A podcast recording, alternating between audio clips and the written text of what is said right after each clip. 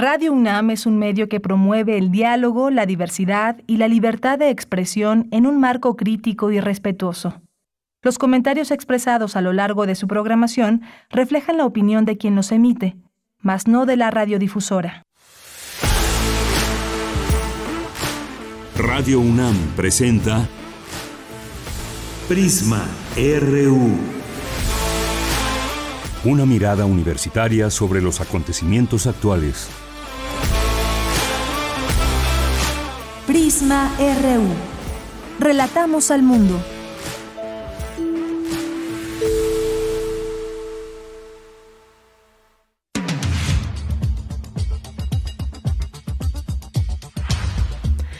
Una de la tarde con dos minutos. Muchas gracias por acompañarnos aquí en Prisma RU. Vamos comenzando, iniciando esta transmisión en vivo en esa tarde bastante ya nublada. Seguramente va a llover. Tome sus precauciones, paraguas, en fin, como se preparen para estas, pues ya esta temporada ya de lluvias.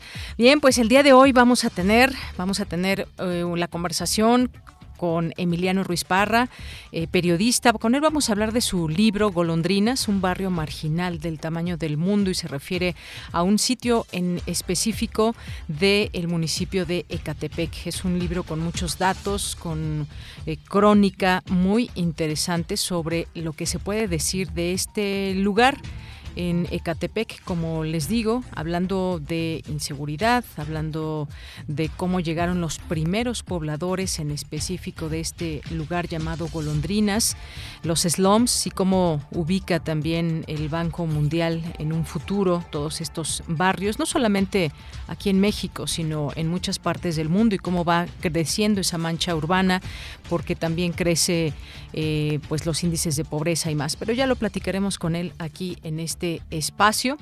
Por lo pronto, pues también tendremos más adelante, tendremos en nuestra en nuestras conversaciones una invitación. Aquí recuerden siempre les hacemos invitaciones desde la UNAM, por ejemplo, como este caso de la International Week que se desarrollará de manera virtual del 13 al 17 de junio.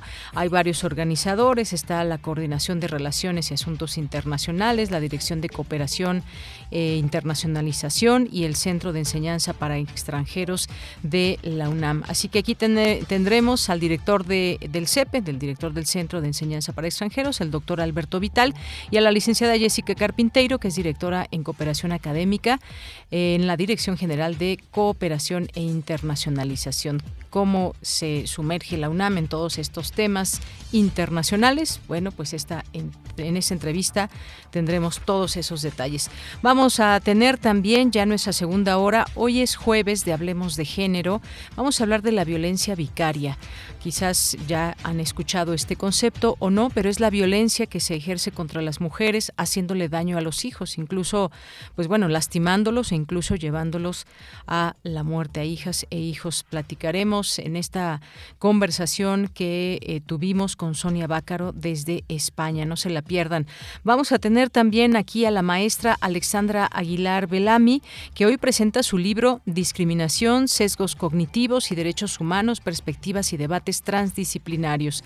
También tendremos hoy jueves de cine a Edgar Adrián Mora Bautista, que nos va a platicar de las distintas visiones de la guerra 1832, Operation eh, Mindsmith y La Civil. De esto nos va a platicar en cine Edgar Adrián Mora Bautista. También tendremos cultura con Tamara, tendremos la información nacional e internacional para todas y todos ustedes aquí en el 96.1 de FM.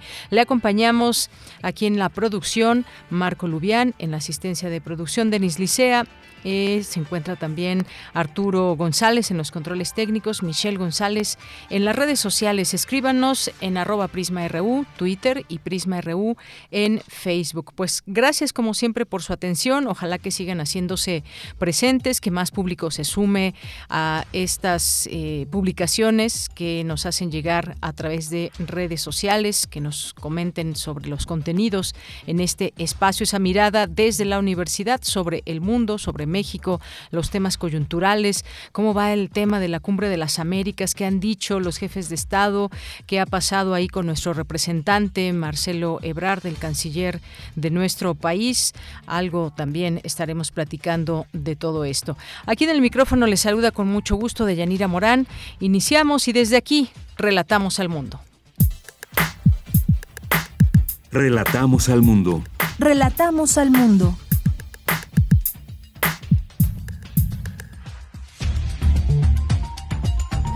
Una de la tarde con siete minutos en este día, jueves 9 de junio del año 2022, en la información universitaria, la pandemia nos mostró que debemos construir una sociedad del cuidado y abandonar la de los privilegios, aseguró Alicia Bárcena, exsecretaria ejecutiva de la Comisión Económica para América Latina y el Caribe. Al participar en la novena conferencia latinoamericana y caribeña de ciencias sociales, Claxo, el sociólogo Boaventura de Sousa, comentó que en el contexto internacional la guerra en el futuro será entre Estados Unidos y China. En la información nacional, el presidente Andrés Manuel López Obrador negó que la investigación por el caso Ayotzinapa eh, se encuentre estancada. Indicó que había un pacto de silencio debido a que hay muchos intereses de por medio. Pues vaya que lo hemos visto desde un primer momento, se nos inventó una verdad histórica, pero ¿qué ha pasado desde el desenmascaramiento de esa verdad histórica a la fecha? Muchas cosas, pero al mismo tiempo todavía no sabemos el destino concreto de los 43 estudiantes. En más información, inauguran, inauguran seminario permanente de prevención, atención y erradicación de la violencia de género. Colaboran instituciones y sectores para encontrar soluciones a la violencia estructural que históricamente han sufrido niñas y mujeres en México. El INEGI informó que la tasa de inflación general se desaceleró en mayo al ubicarse en 7.65% tras haber registrado un 7.68% en abril, su mayor nivel desde enero de 2021. En la información internacional, el presidente de Estados Unidos inauguró la Cumbre de las Américas, instó a los líderes de la región a debatir sus desacuerdos con respeto y diálogo, pues la democracia, aseguró, es el ingrediente esencial del futuro. En su primera participación en la cumbre, el canciller Marcelo Ebrard afirmó que la Organización de Estados Americanos, la OEA, es un organismo agotado frente a una realidad que demanda entrar en una nueva etapa en las relaciones de los países de las Américas y buscar una unión verdadera y genuina en beneficio de todas y todos. La Asamblea General de la ONU eligió a Ecuador como miembro no permanente del Consejo de Seguridad para el bienio 2023-2024.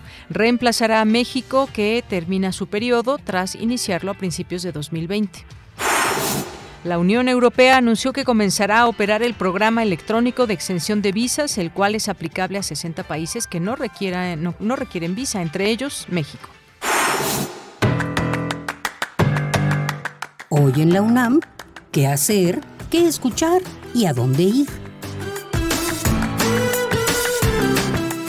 Hoy es jueves de Gaceta UNAM y en su portada nos presenta el tema Quinta Ola. Expertos universitarios aconsejan no alarmarse y retomar lo que ha funcionado, como el uso correcto de cubrebocas, lavado de manos, sana distancia, espacios ventilados, evitar aglomeraciones y reforzar vacunación.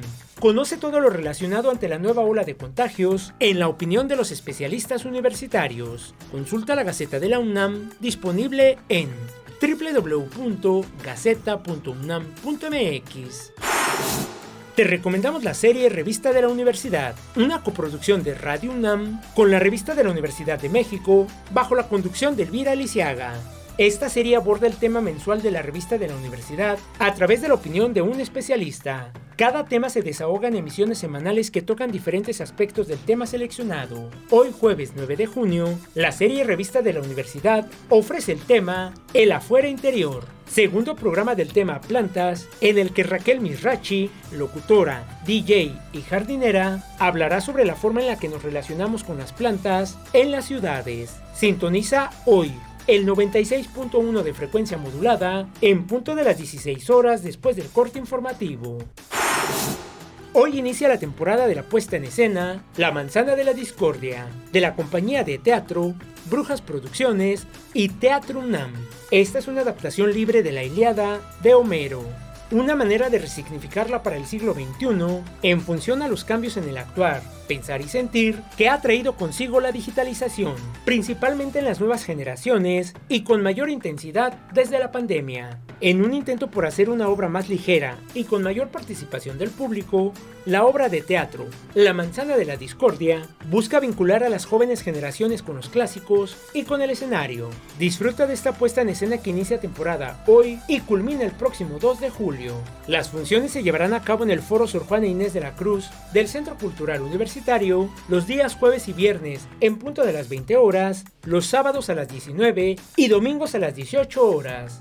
La entrada general es de 150 pesos y el aforo está limitado a 80 personas. No olvides llevar tu cubrebocas y respetar las medidas sanitarias recomendadas por el staff del foro.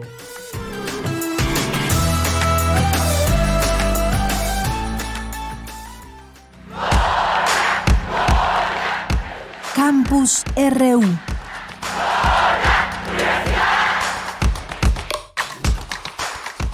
Bien, pues entramos a nuestro campus universitario. En este día son las 13 horas con 13 minutos y nos enlazamos con mi compañera Virginia Sánchez. En el marco de la Claxo 2022, reconocidos expertos abordan el tema de la crisis económica y dilemas del desarrollo en la región. ¿Qué tal, Vicky? Cuéntanos. Muy buenas tardes. Hola, ¿qué tal, Bella? Muy buenas tardes aquí en el auditorio de Prisma RU. La desigualdad es el principal desafío económico para la región latinoamericana y caribeña a nivel global, estamos viviendo un momento de ruptura de la globalización y se propicia una regionalización, pero para ello se requiere una plataforma de diálogo entre los países para lograrlo. Así lo señaló Alicia Bárcena, exsecretaria ejecutiva de la Comisión Económica para América Latina y el Caribe, durante el diálogo magistral Crisis Económica y Dilemas del Desarrollo en América Latina y el Caribe, realizado en el marco de la novena Conferencia Latinoamericana y Caribeña en Ciencias Sociales, Tramas de las Desigualdades en América Latina y el Caribe, Saberes, Luchas y Transformaciones. Asimismo, Bárcenas resaltó que la pandemia nos ha dejado una serie de lecciones, entre ellas la desigualdad de género que se vive y que sigue afectando principalmente a las mujeres. Pero también dijo, nos dejó un efecto positivo, como es el mostrarnos que es necesaria una sociedad del cuidado y abandonarla de privilegios que todo normaliza. Escuchemos.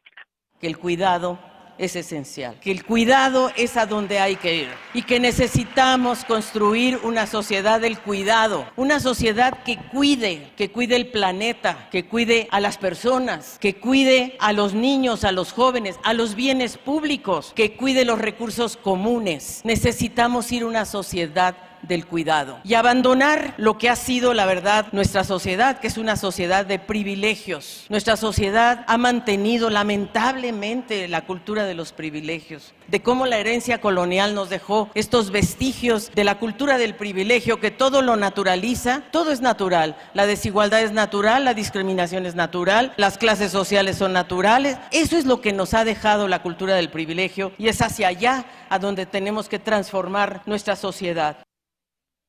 Por su parte, Paul Rath, del Instituto de Investigación de las Naciones Unidas para el Desarrollo Social, FISA, dijo que la necesidad es importante enfocarla en el trabajo, en el bienestar, invertir en educación y trabajar en los recursos y su justa distribución.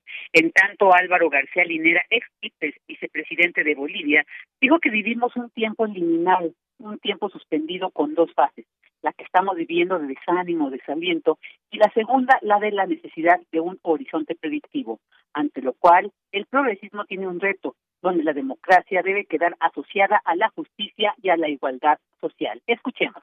El gran reto que tiene el progresismo en esta etapa liminal y de tiempo suspendido es producir, inventar un futuro factible, con audacia, con creatividad y con seriedad. Lo importante es crear una base productiva duradera, ecológicamente sustentable para distribuir la riqueza común de la sociedad y para ampliar nuevos derechos colectivos tan necesarios. Y al hacerlo, se consolidará un horizonte de futuro movilizador al cual aferrarnos como sociedades y un apego democrático de la población, pues la democracia tiene que quedar asociada no solamente a la votación cada cuatro o seis años, la democracia debe quedar asociada a la justicia y a la igualdad social. Y bueno, cabe señalar que esta mesa estuvo moderada por Karina Bayani, secretaria ejecutiva de Claxos. Ella, esta es la información. Muchas gracias, Vicky. Nos vamos ahora. Gracias, Vicky. Buenas tardes. Nos vamos ahora con Cristina Godínez. La guerra en el futuro será entre Estados Unidos y China, expuso el sociólogo Boaventura de Sousa. Cristina Godínez con la información. Hola, ¿qué tal, Deyanira? Un saludo para ti y para el auditorio de Prisma RU. Al participar en el diálogo magistral Desafíos de la Democracia en América Latina y el Caribe, encrucijadas y amenazas, el sociólogo Boaventura de Sousa expuso que el gran problema de nuestro tiempo es que el miedo y la esperanza están muy mal distribuidos en el mundo. Porque las grandes mayorías tienen mucho miedo y muy poca esperanza. En cuanto a los super ricos, tienen mucha esperanza y solamente el miedo de perder sus privilegios. Nuestra misión de cientistas sociales críticos es dar más esperanza a los que tienen más miedo y más miedo a los que tienen solamente la esperanza. Señaló que vivimos un periodo de expansión de los imperialismos, de luchas de poder y terminando un periodo de globalización para un enfrentamiento entre Estados Unidos y China. Ese es grande contexto internacional para toda la América Latina en el próximo futuro. ¿Por qué? Porque la guerra de Rusia con Ucrania no es entre Rusia y Ucrania, ya lo sabemos. Es entre la OTAN y los Estados Unidos y la Rusia. Y tampoco es una guerra entre los Estados Unidos y una Rusia. Es una guerra entre los Estados Unidos y China. Y lo que estamos viviendo hoy en Ucrania, dentro de 5 o 6 años, vamos a vivir en Taiwán. O sea, la idea fundamental es impedir que China se expanda por la su frontera norte, que es la Rusia, y que se expanda a Europa. Afirmó que hay dos zonas de influencia, una es Europa y otra América Latina, y llamó a las personas a defender los recursos naturales. Nosotros tenemos que cambiar totalmente de concepto de la naturaleza. La naturaleza no nos pertenece, nosotros pertenecemos a la naturaleza. Y esa es la clave para transformar el mundo y la izquierda. La izquierda tiene que reinventarse a partir de ese principio. Yo pienso que nosotros, las izquierdas en general, han siempre mantenido que si habla de una dominación, que es el capitalismo, y no se habla que no hay capitalismo sin colonialismo y sin heteropatriarcado. Entonces, todas las luchas son importantes en contra del capitalismo, en contra del colonialismo, racismo, en contra el heteropatriarcado y el sexismo. De Yanira, la participación de Boaventura de Sousa se da en el marco de la novena Conferencia Latinoamericana y Caribeña de Ciencias Sociales. Este es mi reporte. Buenas tardes.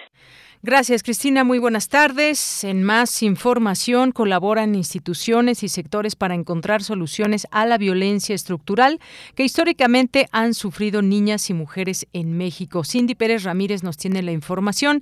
Cindy, muy buenas tardes. Deyanira, muy buenas tardes a ti y a todas las personas que están escuchando Prisma RU, organizado por el CONACIT con la CONAVIM a través del PRONACES Seguridad Humana, el Seminario Permanente de Prevención, Atención y Erradicación de la Violencia de Género tiene el objetivo de integrar esfuerzos interinstitucionales para trazar una ruta de colaboración orientados a desmantelar las distintas violencias de género. Durante la inauguración de este seminario, la doctora María Elena Álvarez Builla, directora general del CONACIT, planteó la necesidad de generar diálogos que integren distintos esfuerzos académicos y de las organizaciones de base comunitaria para fortalecer el derecho de las mujeres a vivir una vida libre de violencia.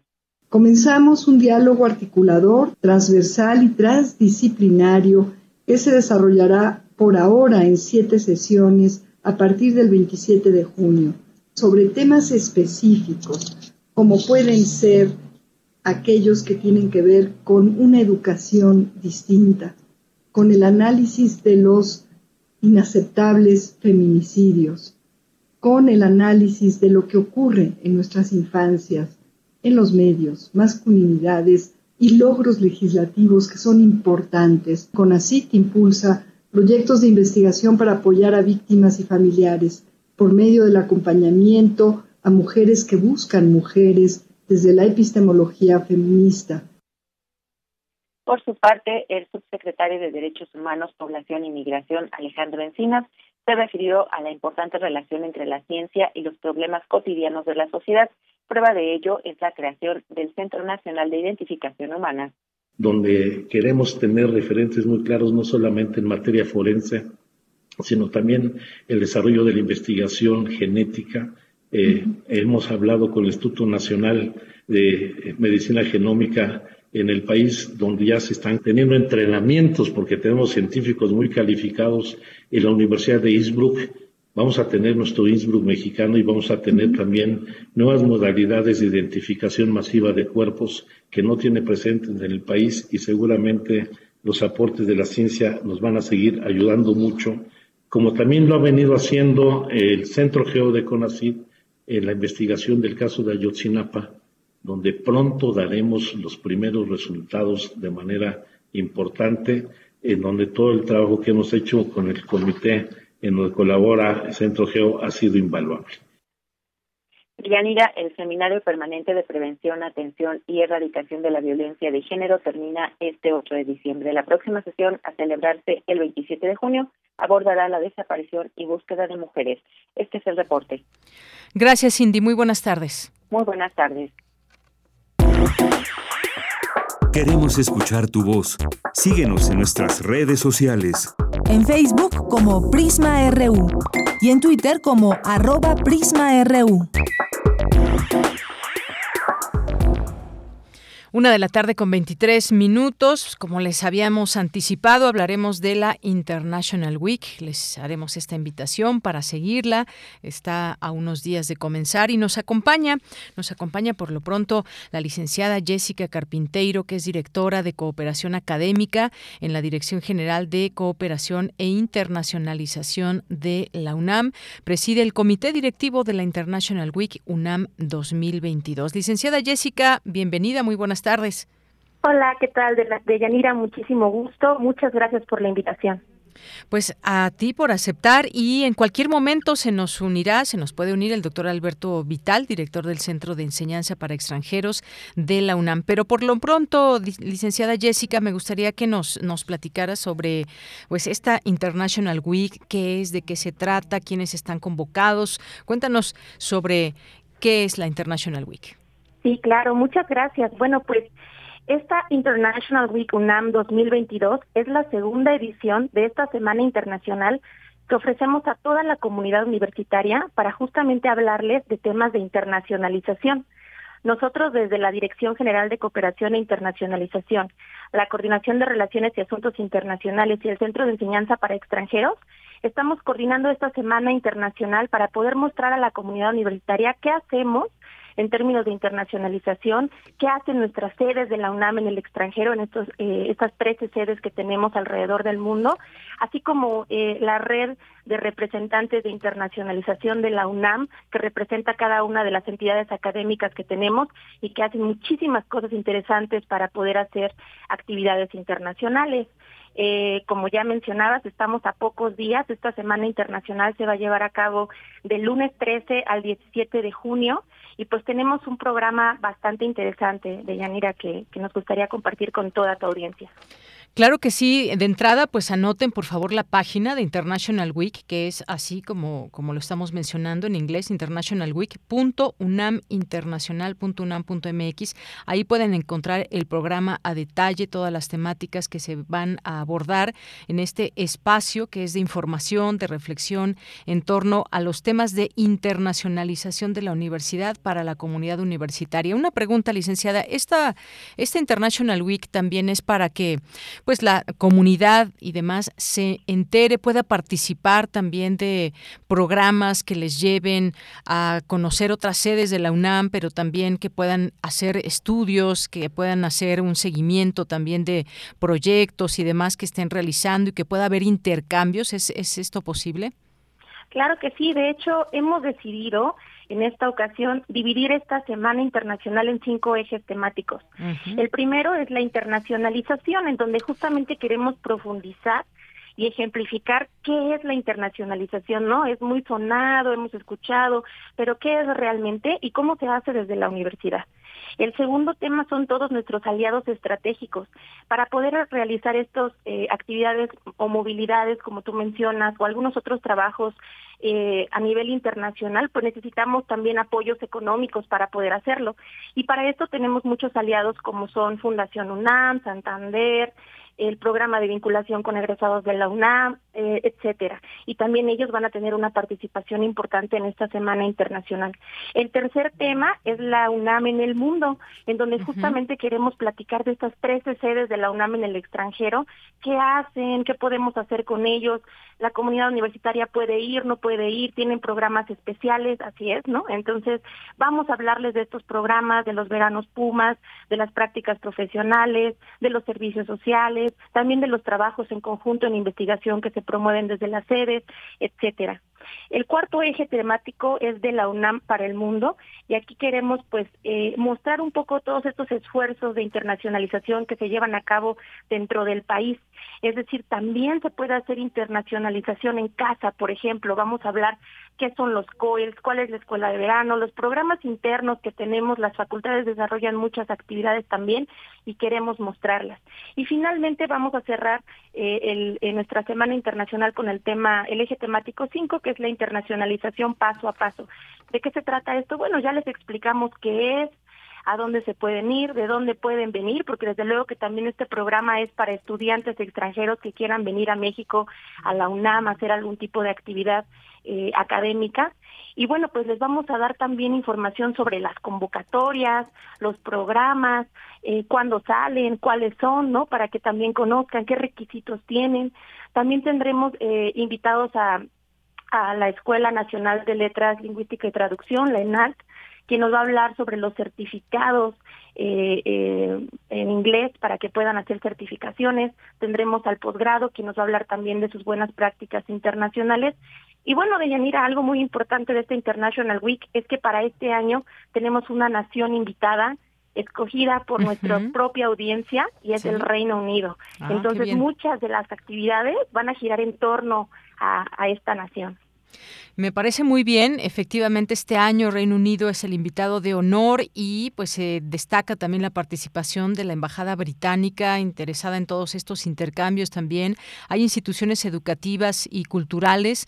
Esta eh, preparación que puedan tener muchas y muchos estudiantes me parece muy importante. Se abren posibilidades, hay que mencionarlo. International Week es también para eh, poder conocer estas posibilidades y tomar en todo caso las oportunidades que se puedan abrir intercambios, como bien nos mencionabas, eh, licenciada Jessica, y esto pues puede abrir estas perspectivas para quienes nos están escuchando, que sean estudiantes, que quieran pues conocer en principio esta oferta. Va a durar varios días y en estos días pues ya nos mencionabas parte de este de este programa. No sé si quieras destacar algo en particular cuáles son estos temas algunos de ellos que se van a abordar Claro que sí. Bueno, primero mencionar que hemos tenido un gran apoyo por parte de nuestra sede en el Reino Unido. La doctora Ana Elena González, quien es la directora, también ha preparado varias actividades interesantes. Tenemos invitados como son eh, algunas instituciones de educación superior británicas, como la Universidad de Bristol, la Universidad de Sussex. Vamos a tener también el British Council, va a estar presente en nuestra International Week. Ya mencionabas las embajadas tanto de México en el Reino Unido como la del Reino Unido en México. Desde luego que vamos a hablar también eh, sobre las sedes de la UNAM en el extranjero en específico, ¿no? Ellos también van a hablar sobre qué hacer en Canadá, qué hacer en China, en Boston, en Sudáfrica, ¿no? Tenemos tanto alcance que también hay mucho que contarles por ahí. Eh, ya mencionaba lo de los cursos COIL, que también nos parece una propuesta muy interesante de internacionalización en casa. Eh, vamos a tener desde luego invitado al King's College, quien es nuestro eh, hospedador en el, Reino Unido, en Londres. Y bueno, pues tenemos también por ahí eh, actividades interesantes en cuanto a experiencias de la gente que se ha ido y que ha tenido estos intercambios, estas experiencias de investigación internacional que tratarán de hablar de tú a tú con los estudiantes, egresados, académicos e investigadores de la UNAM para darles estas opciones también de internacionalización. Claro que sí, se va a brindar este espacio que es de información, que es de conocer en torno a la internacionalización en la educación. Ahora en un mundo tan globalizado, pues muy importante también estas posibilidades que se abren a quienes estén interesadas e interesados en desarrollar eh, sus estudios o, o proyectos fuera del país o incluso dar la bienvenida a estudiantes, porque se hace una especie ahí de colaboración, de redes muy, muy interesante, licenciada Jessica lo cual pues siempre es digno de destacar y en este International Week la UNAM ahí organizando también este gran encuentro, este gran espacio de información, comunidad universitaria, tanto de la UNAM como de las instituciones de educación eh, superior interesada en los procesos de internacionalización. ¿Algo más que nos quieras comentar antes de despedirnos? Sí, pues es muy importante también mencionar que el Centro de Enseñanza para Extranjeros, quien recibe alumnos eh, de todas partes del mundo, eh, tendrá también una participación muy importante. Tendremos por ahí una clase muestra para que los extranjeros puedan ver cómo se enseñan las clases de español y cultura mexicana, el certificado CIELE, que es nuestro certificado eh, a nivel internacional para certificar justo el idioma español. Eh, nos gustaría mucho que también eh, quien esté interesado en ingresar a la UNAM, pues esté en nuestra International Week, porque tenemos bastante información también para ellos. Y pues que nos sigan en las redes sociales. Estamos en Facebook, en Instagram y en YouTube, en IW UNAM. Ya estamos publicando absolutamente todo lo que vamos a tener. Y también les tenemos un concierto de clausura que creo va a ser algo, eh, la cereza del pastel eh, de Yanira. Pues me parece excelente, eh, Jessica, que nos hagas esta invitación, que ya nos hayas platicado y metido a la International Week, que está por desarrollarse de manera virtual del 13 al 17 de junio. Ya comentábamos quiénes están organizando. ¿Cómo se pueden conectar? ¿Es a través directamente de su página de International Week? Sí, vamos a estar realizando todo eh, la transmisión vía Facebook Live les decimos que se conecten, que nos sigan, porque vamos a estar ahí transmitiendo todas las actividades, son en vivo, podrán interactuar con los ponentes, desde luego. Y también eh, van a quedar en el registro de YouTube para que las puedan consultar cuando eh, ellos deseen. Y pues desde luego que están totalmente invitados, por favor, este, síganos. Eh, y, y pues los esperamos en la International Week y como decimos en la International Week, all you need is work. Exactamente. Pues licenciada Jessica Carpinteiro, muchas gracias por acompañarnos y hablarnos de esta International Week. Recuerden internationalweek.unaminternacional.unam.mx. También, por supuesto, lo compartiremos en nuestras redes sociales para que lo tengan a la mano quienes quieran eh, entrar a este link y conocer más de lo que nos está platicando la licenciada. Muchas gracias, Jessica, por estar aquí en Prisma RU de Radio UNAM. Gracias a Radio UNAM. Hasta luego. Hasta luego. Muy buenas tardes. Licenciada Jessica Carpinteiro, directora de Cooperación Académica en la Dirección General de Cooperación e Internacionalización, la DGCI de la UNAM, y que preside el Comité Directivo de la International Week UNAM 2022. Nacional RU. Bien, pues en este tema nacional e internacional, la Iglesia La Luz del Mundo dice que condenan a Nazón Joaquín García a 16 años y 8 meses de prisión en Estados Unidos por abuso por abuso sexual de fieles. Esta información, este juicio contra eh, Joaquín Nazón eh, García, Nazón Joaquín García, que debía empezar el pasado lunes con la selección del jurado, pero en un giro inesperado, luego de llegar a un acuerdo, el acusado se declaró culpable el pasado viernes de tres cargos de abuso sexual de menores. Varias víctimas que estuvieron en la vista de sentencia y que hablaron sobre los abusos que el hombre cometió en su contra pidieron al juez elevar la pena. Eh, indicaron que el castigo es poco severo para los sufrimientos que pasaron. Dijeron además que la Fiscalía no les comunicó que establecerá un acuerdo eh, con el hoy convicto. Y bueno, pues eh, finalmente fueron estos años de prisión que se le dan, 16 años y 8 meses de prisión a este líder de la Iglesia La Luz del Mundo, Nazón Joaquín, eh, líder de la Luz del Mundo, por abuso infantil. Esa es la condena que se da eh, en Estados Unidos por el abuso sexual de personas que confiaban en su palabra, que eran parte de esta iglesia y que no solamente fueron engañadas, sino abusadas. Bien, en otros temas, México por refundar la relación de América y poner fin a la OEA, importantes declaraciones también que se dan en este marco. México presentó ayer en la novena cumbre de las Américas una propuesta para refundar el orden interamericano a partir de los principios de no intervención y de beneficio mutuo. En su primera participación en la cumbre, el canciller Marcelo Ebrard afirmó que la Organización de Estados Americanos es un organismo agotado frente a una realidad que demanda entrar en una nueva etapa en las relaciones de los países de las, eh, de las Américas y buscar una unión verdadera y genuina en beneficio de todas y de todos. Esa fue la postura de México ahí con el canciller Marcelo Ebrard. Y la Secretaría de Relaciones Exteriores dice México se sumará a esta alianza para la prosperidad económica. Pues ahí las actividades, eh, hay fotografías que ya hay, que podemos ver del canciller Marcelo Ebrard al lado del presidente Joe Biden y junto a su esposa también una foto en la que pudo haber estado el presidente de México, Andrés Manuel López Obrador, pero que ya conocemos este tema de pues de no asistir debido a que no se invitó a todos los países de las Américas. Una con 37 minutos. Continuamos. Prisma RU. Relatamos al mundo.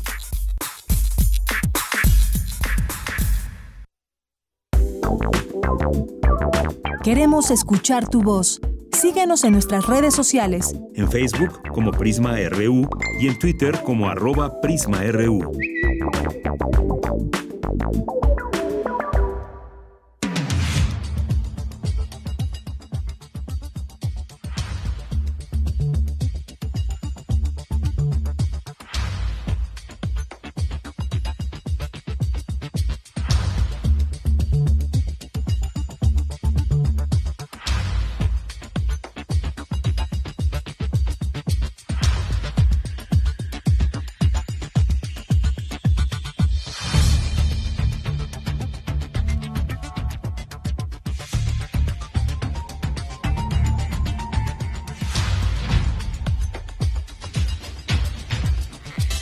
Pues regresamos y continuamos con nuestra siguiente conversación. Como les habíamos mencionado al inicio del programa, tendríamos aquí al periodista y escritor Emiliano Ruiz Parra con su libro Golondrinas, un barrio marginal del tamaño del mundo.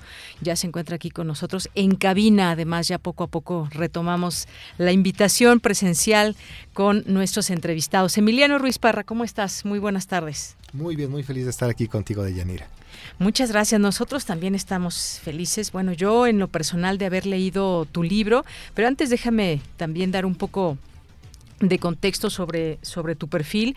Emiliano Ruiz Parra estudió letras hispánicas, fue reportero diarista en Reforma, colaborador asiduo de la revista Gato Pardo y ha escrito tres libros de crónica, eh, ha enseñado literatura medieval, ha dado talleres de periodismo y es titular desde 2020 de la Unidad de Investigaciones Periodísticas de la Coordinación de Difusión Cultural de la UNAM.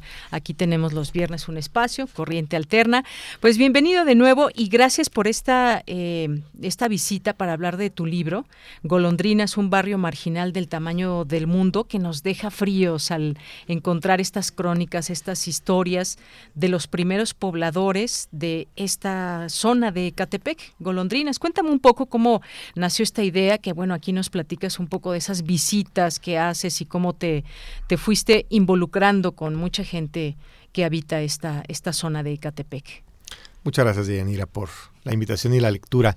Primero, una respuesta personal. Yo eh, me di cuenta de que la mayoría de mis amigos, de mis compañeros de trabajo, eh, pues venían y se echaban estas eh, distancias de Catepec, de La Paz, de Chalco, de Iztapaluca, y que yo en realidad no sabía, de Tláhuac, yo no sabía por qué. y eso me llevó a una curiosidad intelectual, decir, bueno, eh, la ciudad es mucho más de lo que yo alcanzo a ver. Y está pasando algo muy importante que yo no veo. Entonces, eh, pues fue la búsqueda de un barrio. Yo al principio quería encontrar un barrio que pudiera em, expresar toda esta complejidad de una gran urbe como México. Pero lo que me fui dando cuenta es que este pequeño barrio Golondrinas expresa la complejidad de cientos de miles de barrios en el mundo, que Golondrinas, como dice por ahí, eh, ocurrió, está ocurriendo y ocurrirá. Las mismas historias se dan en Nigeria, en Turquía, en Bolivia, en Filipinas. Las mismas mujeres trabajando incansablemente para construir sus casas en donde era monte, en donde eran espacios de cultivo. Y eso se va a acentuar en el futuro. Ahorita más del 60% de la población en la megalópolis de México vive en casas de autoconstrucción. En el, así como van pasando los años, digamos en el 2050, 9 de cada 10 mexicanos vivirán en urbes y la mayoría en barrios tipo golondrinas. ¿Qué es golondrinas? Es un barrio autoconstruido. Era, era un lago, luego una tierra de cultivo y ahí llegó la gente a buscar un espacio vital, sobre todo mujeres. Entonces eso implicó pues ponerle o llevar agua, luz, drenaje, estarlo conquistando, negociando cada día con las autoridades, también bajo el chantaje y la amenaza de desalojo, porque como son tierras agrícolas comunales, con de eso se aprovechan. Entonces, ese es, es un pequeño barrio que yo tenía la intención de que contar una historia mucho más universal de lo que llamamos tercer mundo o sur mundial. Efectivamente, gracias por este preámbulo. Esto que mencionas también muy interesante de la autoconstrucción, que llegaron ahí y pues obviamente no hay para pagar a un arquitecto, a algún ingeniero, ni mucho menos. La gente poco a poco pues abre un hoyo para hacer sus necesidades, eh, empieza a picar con la pala eh, y empieza a generar un espacio que intenta que sea propio. Pero eso le lleva también muchos procesos a lo largo de los años. ¿Cuándo fue la primera piedra, por ejemplo, de las golondrinas? ¿Qué pasa actualmente? Nos llevas también a ese, esa comprensión. Como bien lo dices aquí, Golondrinas es un barrio marginal de Ecatepec, en la periferia de la Ciudad de México. Y en el imaginario mexicano, Ecatepec pues es el infierno. Y ahí están las cifras, ¿no? Que nos dan cuenta, Ecatepec entre 2018 y 2020 se denunciaron 52 mil robos con violencia, 2.300 robos a casas, dos al día. El municipio acumuló una década entre los primeros lugares de robo automóviles, en fin y eso es lo que lo que se tiene en las cuentas oficiales porque debe ser mucho más todo esto. Y nos vas también eh, contando eh, nos vas involucrando también con las personas con personas que viven ahí eh, mujeres como decías que llegan con sus hijas y que de pronto también se ven se ven sumergidas en un lugar del que se tienen que cuidar de todos lados puede salir de la milpa una persona que las puede violar un hombre que puede generar violencia contra la mujer esto también eh, lo narras aquí, de que es característico en su momento eh, de las golondrinas. Sí, y de muchísimos barrios eh, del Estado de México y de muchas otras ciudades en el mundo. El, así como hemos construido Ecatepec como una idea de que es el infierno, yo creo que también el libro se propuso visibilizar que también es una gran reserva de fuerza moral, de energía, de una gran voluntad de no solo de sobrevivencia, sino de construcción de dignidad. Entonces, eh, yo lo que quería era que se contara también ese lado B, ¿no? De Catepec. Y efectivamente lo que me encontré fue que son las mujeres. Son las mujeres las que construyen comunidad, ¿no? Los maridos se van a trabajar durante el día como obreros, constructores, y son eh, las mujeres las que hacen la casa, también muchas veces con la ayuda de sus niños, de sus niñas, em, las que negocian con las autoridades, las que se organizan y se movilizan, y también las que pagan un precio muy alto, ¿no? Porque este sobreesfuerzo es muy agotador y además esto que tú mencionabas de la violencia de género, ese pequeño detalle, si no tienes conexión al drenaje, entonces tienes que eh, ir al baño afuera, al campo, ¿no? Y ahí es donde están los abusadores, los violadores esperando su oportunidad para abusar. Entonces, pues tienen que ir organizadas, tienen que ir con un garrote, ¿no? Para defenderse. Cosas que eh, nosotros desde el privilegio del centro, pues hemos perdido de vista. Entonces, un poco el libro, la idea del libro es, eh, están pasando cosas muy importantes en nuestras narices que no vemos. Historias que se tienen que contar además, porque muy cierto esto que tú mencionas, desde el privilegio, eh, podemos contar cómo se ve desde lejos esta realidad, pero ir, conocer de cerca, mostrar números, mostrar estas realidades, sin duda es importante, es parte también del ejercicio periodístico. Nos cuentas también parte eh, en el libro, nos vas contando un poco de ti, nos vas contando una historia también eh, familiar de cómo te, eh, pues cómo te fue la vida llevando al periodismo, tus inquietudes desde pequeño y demás. ¿Cómo fue esta mezcla que nos fuiste haciendo entre entre golondrinas y tu historia? Es que yo creo que un libro tiene que ser una apuesta también por la escritura. Eh, una historia tan compleja como la de la periferia urbana, pues tenía que combinar ensayo, reflexión, narrativa, crónica y en mi caso personal también autobiografía, porque yo descubrí en el transcurso de la investigación pues una conexión personal y es que yo me acordaba que de niño en los ochentas mis papás me llevaban a barrios parecidos, no al mismo, no hago londrinas, eh, porque ellos, como muchísimos jóvenes en los 70 y 80, eh, fueron de izquierda o lo siguen siendo y querían eh, organizar a la gente para que transformara su realidad y lo hicieron también en estos barrios. Entonces, yo me acordaba de eso y de alguna manera también fui a buscar mi propio origen, ¿no? mi propia historia personal en este libro. Algo que mencionas también que me parece importante, la organización. En estas de pronto a lo mejor utopías o intentos de que queremos que el mundo cambie para ser mejor, un mejor lugar donde se pueda vivir, la organización es muy importante y en esta en esta zona Golondrinas y algunas otras partes de Catepec, pues muchas personas se van organizando, pero aquí hay un elemento importante que también relatas en el libro que es el tema político ¿Qué, significa para esas autoridades, para esos funcionarios, el hecho de tener a su cargo estos lugares que, pues quizás si vemos un lugar que no tiene pavimentación, que no tiene agua, pues lo que se pretende es llevar ese progreso, digamos, a estos lugares. Pero el progreso es a cambio de, ¿a cambio de qué? De tus votos, a que organices a la gente para que vaya en masa a votar el día de las elecciones y solamente si yo gano, pues te llevo progreso a, tu lugar que me estás eh, solicitando. Esto pues no se ha logrado romper todavía, Emiliano. Tú, lo has dicho muy bien, eh, lo has descrito muy bien, y yo creo que si pensamos que solo le quedan al PRI dos gubernaturas, ¿no? Coahuila y el Estado de México. Estado de México. Y el Estado de México, ¿por qué lo ha sostenido durante tantos años? Yo creo que en buena medida porque se ha beneficiado política y económicamente de las personas de estos barrios en esta relación que llamamos clientelismo. De, ok, te ayudo a llevar tu agua, pero este, pues hay que votar por mí o me tienes que dar dinero, porque también ha habido muchas extorsiones económicas. Y veamos, o sea, yo pienso que hay elecciones dentro de un año en el Estado de México, en 2023. Yo pienso que ese modelo ya se agotó, o sea, les duró pues casi 100 años para sostener el poder en el Estado de México, para hacer grandes fortunas en el Estado de México.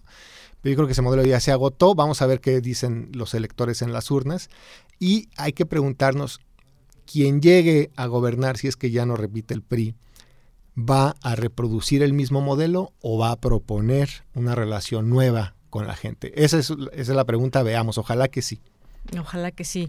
Lo vemos, lo veo difícil, pero veremos. La, realidad nos va marcando pauta, Emiliano. También me quiero traer a colación esta historia que cuentas también de Sandra Ramírez y la menstruación digna, que fue una chica que es una chica, una habitante de Golondrinas y que además conociste a través de este proyecto de la UNAM, muy interesante. Cuéntame un poco porque, pues fíjate eso que decías, de pronto, pues quienes vivimos más hacia el centro, vemos así de, de quién llega desde lejos, cuántas horas haces. A mí siempre me gusta preguntar, indagar cuánto se gasta una persona venir desde el Estado de México a la Ciudad de México, cuánto tiempo de su vida todos los días para transportarse gasta. Algunas personas entre ida y vuelta van entre tres y cuatro horas, imagínate. Y bueno, pues cuéntame un poco de Sandra Ramírez. Tengo la gran fortuna de coordinar la Unidad de Investigaciones Periodísticas Corriente Alterna de Cultura UNAM y cada año reclutamos a 20 estudiantes a quienes formamos como reporteros. En nuestra primera generación tuvimos una alumna brillante eh, que fue Sandra Ramírez, que con el tiempo yo descubrí que venía de Ecatepec, de Golondrinas. Ella se ganó su lugar, tuvo calificaciones muy altas. Era muy joven, digo, lo sigue siendo, este, pero era muy joven al, entrar con nosotros hace un par de años. Y em, yo destaco su historia porque ella nos llevó como corriente alterna a un tema, a todo el equipo. Ella nos convenció de que teníamos que voltear a mirar la menstruación digna no como un tema personal, sino como un tema político, de políticas públicas. Y todo el equipo se metió a hacer reportajes sobre eso.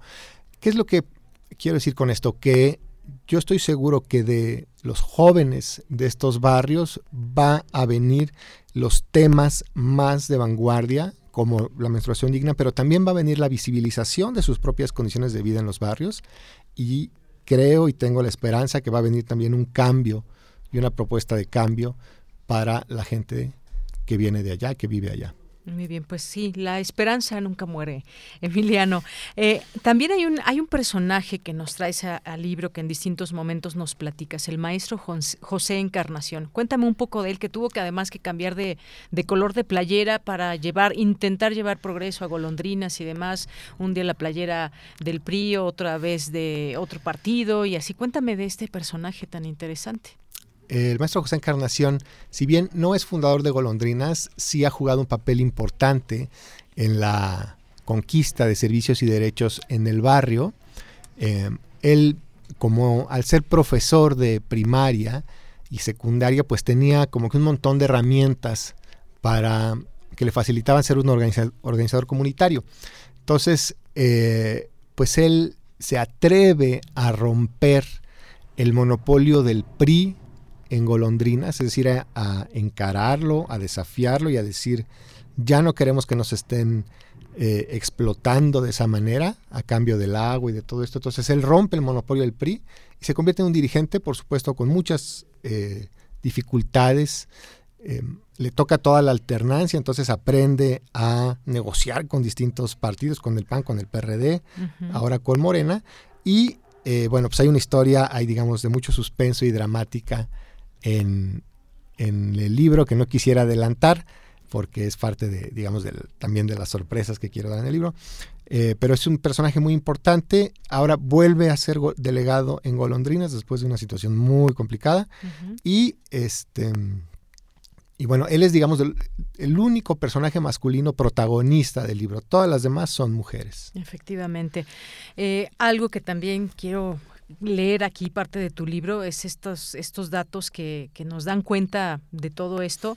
Los barrios marginales son hijos de los programas de ajuste estructural, por sus siglas en inglés, los SAP, son el nuevo mecanismo de colonización del tercer mundo. El Fondo Mexicano Internacional, el Fondo Monetario Internacional, el Banco Mundial, los países ricos prestaron dinero a los países pobres, las élites de estos países lo derrocharon o lo robaron y cuando llegó la hora de pagar la cuenta, la deuda se transfirió a los pobres. ¿Cómo? a través de recortes en salud, educación, vivienda. Miles de empleados públicos fueron echados a la calle, muchas personas perdieron sus casas por hipotecas impagables y terminaron en barrios marginales. En México fue especialmente dramático para Ecatepec. Y así nos vamos con, con cifras que das. Hay una en este momento no, no la ubico, pero eh, de cuántas personas van a vivir ya en próximos años, en 2050, me parece, en, en este tipo de barrios marginales. Sí, em, es muy probable que la mayoría de la población mundial en el 2050 vivamos en barrios como golondrinas, porque pues no nos engañemos, no crecen la colonia Roma y Coyoacán, esas ya no van a crecer, esas cada día se hacen más caras, pagar una renta en esos lugares es muy difícil. Y o de comprar una propiedad ni se diga. Comprar ni se diga. Impagables. Se construyen departamentos en estos lugares para no para que se habiten, para que sean valores bursátiles, para que tengan una plusvalía en 20 años, lo cual me parece un crimen social, que se construya vivienda que no se habite. Entonces, eh, pues vamos a seguir creciendo hacia las periferias. La gente pobre de América Latina ya no va a poder migrar a Estados Unidos, va a estar muy, muy difícil migrar y entonces vamos a ir ensanchando estos barrios marginales. Y eh, pues tenemos, ahora sí que estamos a tiempo de discutir un modelo de desarrollo distinto para que eh, tengamos buenas condiciones de vida, pues todos, ¿no? Eh, algo ya se nos va acabando el tiempo, pero creo que todavía tenemos oportunidad. Eh, una parte que platicas de la politización de Ecatepec, uno pensaría que quizás están metidos en el día a día y demás, pero también hay politización y mencionas el tema de los 43, que cuando en algún momento pues había estas, eh, estas digamos, expresiones o movimientos también de decir, estamos enterados de lo que pasa, también podemos enarbolar luchas sociales, pero eh, pues con el tiempo ya, ya no es tan politizada esta zona. Cuéntame un poco de esta, de esta parte de la politización. Es que eh, también muchos grupos de izquierda aprovecharon para construir eh, vivienda social y a la gente que lo fuera a habitar, pues invitarla, jalarla hacia sus organizaciones. Entonces, de vez en cuando, como en este barrio de Abel Martínez, cuya historia se cuenta en el libro, algunos lunares por ahí son de eh, generados por la izquierda, por las izquierdas que pues se han comprometido con Ayotzinapa, con el zapatismo, o que simplemente eh, querían también llevar votos a sus, a sus partidos, ¿no? Eh, al PRD en ese caso. Entonces también hay estos grupos que promueven la organización y la solidaridad con movimientos. Entonces, es interesante porque es muy complejo, no es solamente, no es solo el PRI, ¿no? También hay otros actores, no es solo la pobreza, también hay una gran dignidad, no es solo eh, la otredad y el infierno, también hay una gran energía. Em, entonces creo que, que eso hay que estar como abierto a verlo. Claro. ¿Cuántos habitantes tiene Catepec aproximadamente? Tiene cerca de dos millones. Hay siempre una disputa porque siempre dicen que son más de los que el censo dice, eh, pero el censo reconoce un millón ochocientos mil y bueno, pues igual, o sea, es más grande que varios estados de la República. Efectivamente. Bueno, eh, ya creo que no nos va a dar mucho tiempo. Quería platicar de este muro que de pronto pues llegó eh, también esta, pues no sé... Mm, los empresarios o la parte que dice yo compré y entonces hubo una disputa ahí entre un poco la orilla ya de Coacalco en colindancia con Ecatepec y mucha gente pues pasó a ser eh, bastante perjudicada con este enorme muro. Cuéntame sí, hay una historia de despojo en esas tierras. Han querido despojar a los dueños anteriores que eran los campesinos eh, para urbanizar, industrializar y recientemente una el avance de la industrialización, pues se comió un pedazo del barrio de Golondrinas, lo cual fue muy dramático porque provocó una división y un encono al interior de la comunidad de verdad muy, muy triste, ¿no? O sea, eh, eso yo lo incluyo en el libro como, como esta perpetuación o deseo de perpetuar un despojo de las tierras de la gente que menos tiene, ¿no? y, y, bueno, este, también es algo que está más o menos pendiente. Vamos a ver, a lo mejor y, a lo mejor en algún momento la gente la tira, como ha tirado otras bardas en el pasado. Claro, muchos muros que se derriban. Bueno, pues ya para terminar, como golondrinas existen miles de comunidades en el Estado de México, pero también nos decías en muchas partes del mundo, excluidas del modelo de desarrollo, no hay para sus habitantes empleos formales, educación de calidad ni seguridad pública, han sido abandonados a su suerte y exprimidos eh, como reservas de mano de obra barata, masas para los mítines y votos para, para las elecciones, y por ahí nos vamos todo este tema de la pobreza urbana que es una cita que aquí mencionas, la pobreza urbana se convertirá en el problema más significativo y políticamente más explosivo del siglo XXI. Emiliano Ruiz Parra, muchas gracias por venir, por platicarnos de tu libro. Lo recomendamos a toda nuestra audiencia. Recuerden el nombre Golondrinas, un barrio marginal del tamaño del mundo de debate. Eh, Emiliano Ruiz Parra es el autor. Muchas gracias por estar con nosotros en Prisma RU de Radio UNAM. Muy agradecido de Yanira. Gracias y les dejamos también todos los datos en nuestras redes sociales. Son las 2 de la tarde en punto, nos vamos al corte, regresamos a la segunda hora de Prisma RU. Queremos escuchar tu voz. Síguenos en nuestras redes sociales. En Facebook como Prisma RU y en Twitter como arroba PrismaRU.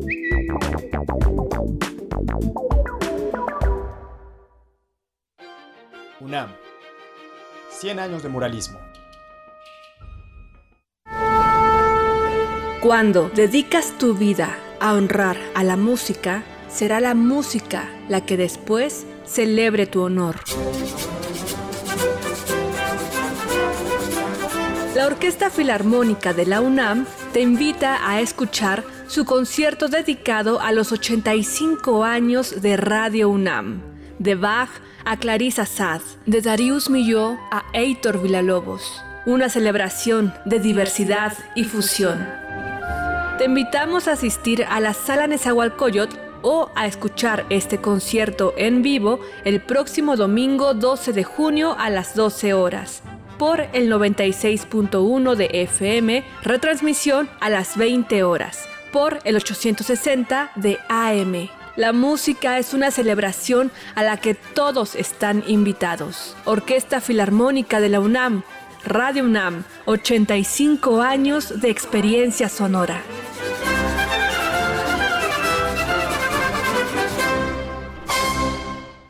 ¿Qué es valioso para ti? Son mis hijos, la familia, mi esposa, que tengan salud. El respeto hacia los demás, la justicia, la legalidad. No hay nada más valioso para mí que ser libre, libre para elegir. El INE es valioso para México porque no puede existir la libertad sin la democracia. Para mí, nuestro INE es valioso porque representa la democracia y vivir en libertad. Pero sobre todo, mi INE es valioso para México porque nuestro INE nos une. La ciencia que somos. La ciencia que somos. Iberoamérica al aire. Descubre la ciencia que está presente en tu día a día a través de cápsulas, reportajes, entrevistas y reportes en vivo. Viernes de 10 a 11 horas por el 96.1 FM. La ciencia que somos. Iberoamérica al aire. Una coproducción de Radio UNAM y las direcciones de divulgación de la ciencia y de las humanidades. Radio UNAM celebra su 85 aniversario con un día de programación dedicado al cuadrante universitario y su labor en el pasado, el presente y el futuro. Un conversatorio, un concierto y una sesión de stand-up cruzarán desde la sala Julián Carrillo hasta nuestras cabinas durante todo el día. Escucha Primer Movimiento, Prisma RU, Derecho a Debate, Panorama del Jazz y a Resistencia Modulada. Celebrar 85 años de la radio universitaria. Martes 14 de junio, 85 aniversario de Radio UNAM. 85 años de experiencia sonora.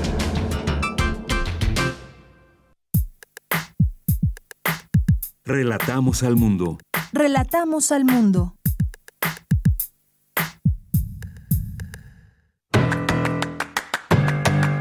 Mañana en la UNAM, ¿qué hacer? ¿Qué escuchar? ¿Y a dónde ir?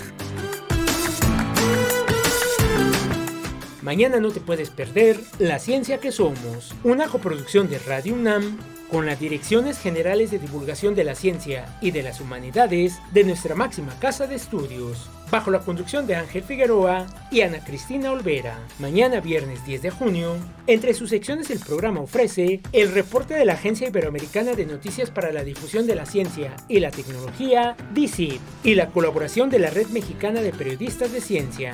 En la entrevista principal, Luis Raúl González Pérez, director del Programa Universitario de Derechos Humanos, hablará sobre migración y derechos humanos. Sintoniza mañana viernes 10 de junio, en punto de las 10 horas, la frecuencia universitaria de Radio UNAM, 96.1 de FM.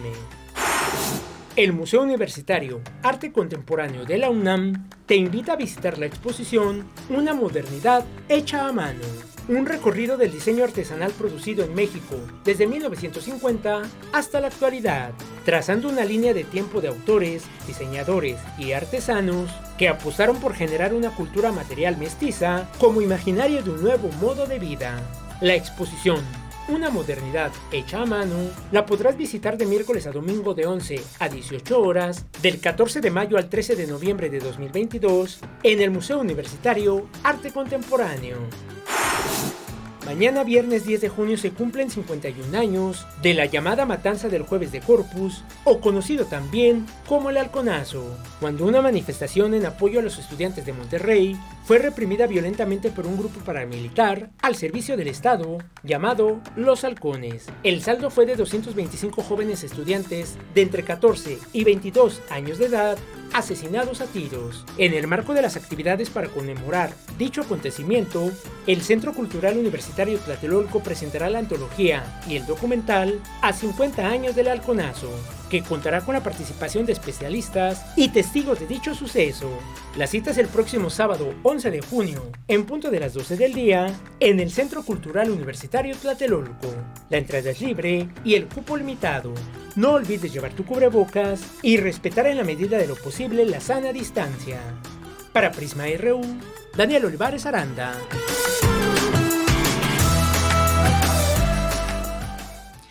De la tarde con seis minutos. Estamos de regreso aquí en Prisma RU 96.1 de FM, www.radio.unam.mx.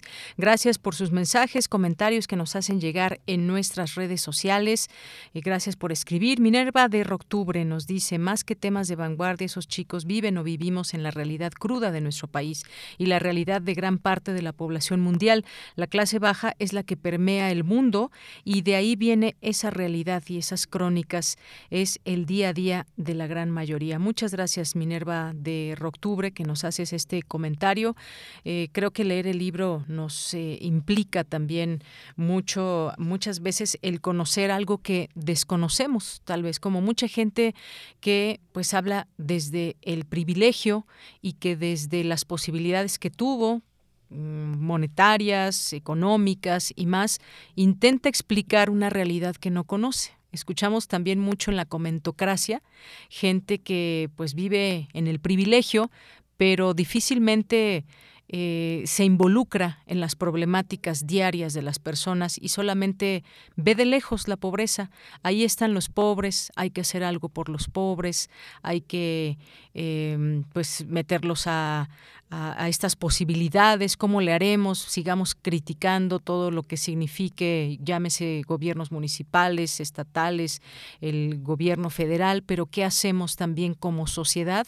Los invisibilizamos, ¿qué hacemos? Es, dejamos esa reflexión también ahí en el aire. Gracias, Minerva. Rosario Durán Martínez nos dice el Estado de México, todo un caso. Quieren de nuevo en Morena candidatear a Delfina, Eugenio Martínez, ni para dónde voltear. Efectivamente, Rosario, y si volteamos también a quienes no son del partido oficial, pues tampoco ni para dónde está para llorar este Em, escenario en el Estado de México, tanto que hay que hacer y como decía Emiliano Ruiz Parra, pues nos queda también la esperanza. Eh, Flechador del Sol, muchas gracias, nos manda aquí eh, una liga, historia y fundación del municipio de Ecatepec. Gracias también por los buenos deseos de este jueves, Rosario. Eh, también un bello día para ti. Carmen Valencia, muchas gracias. Paloma G. Guzmán, Jorge Cabrera, Jorge Morán Guzmán nos dice, estoy muy de acuerdo con el mensaje del sociólogo Boaventura de Sousa en Combi, eh, perdón, en, en cambio la Cumbre de las Américas no no ha mostrado mucho. Muchas gracias, Jorge. Eh, Abel Fernández, Mario Navarrete, David Castillo, muchas gracias. Eh, también Gracias por escribirnos, gracias por la invitación al seminario Análisis Cuantitativo de Relaciones Internacionales, Flechador del Sol, Guerrero, Zaira, nuestros amigos del PUIS UNAM, Zaira Zipactli también, muchas gracias, a Marta Schneider, muchas gracias también, a Daniela Blecher, Edgar Adrián Mora, que en un momento estará por aquí con eh, nosotros en Prisma RU hablando de cine, José Luis León, Resiliencia Carla Salazar, Ailis Ramírez, eh, muchas gracias por estar por aquí. Eh, también, ¿a quién más está? Jaime el Pensador, Jorge Cázares, César Soto, Antonio, muchas gracias a Mr. Wolf, gracias también aquí a César, ya lo mencionábamos, Educación Especial hoy. Muchas gracias a todas y a todos ustedes que nos siguen escribiendo. Está por aquí, ¿quién más? Muchas gracias. Muchas gracias a Fernando. Eh, Diogenito, muchos saludos y seguimos recibiendo sus mensajes. Bueno, pues nos vamos a la información de este día porque la pandemia dejó al descubierto brechas estructurales en América Latina y el Caribe. Adelante, Dulce García.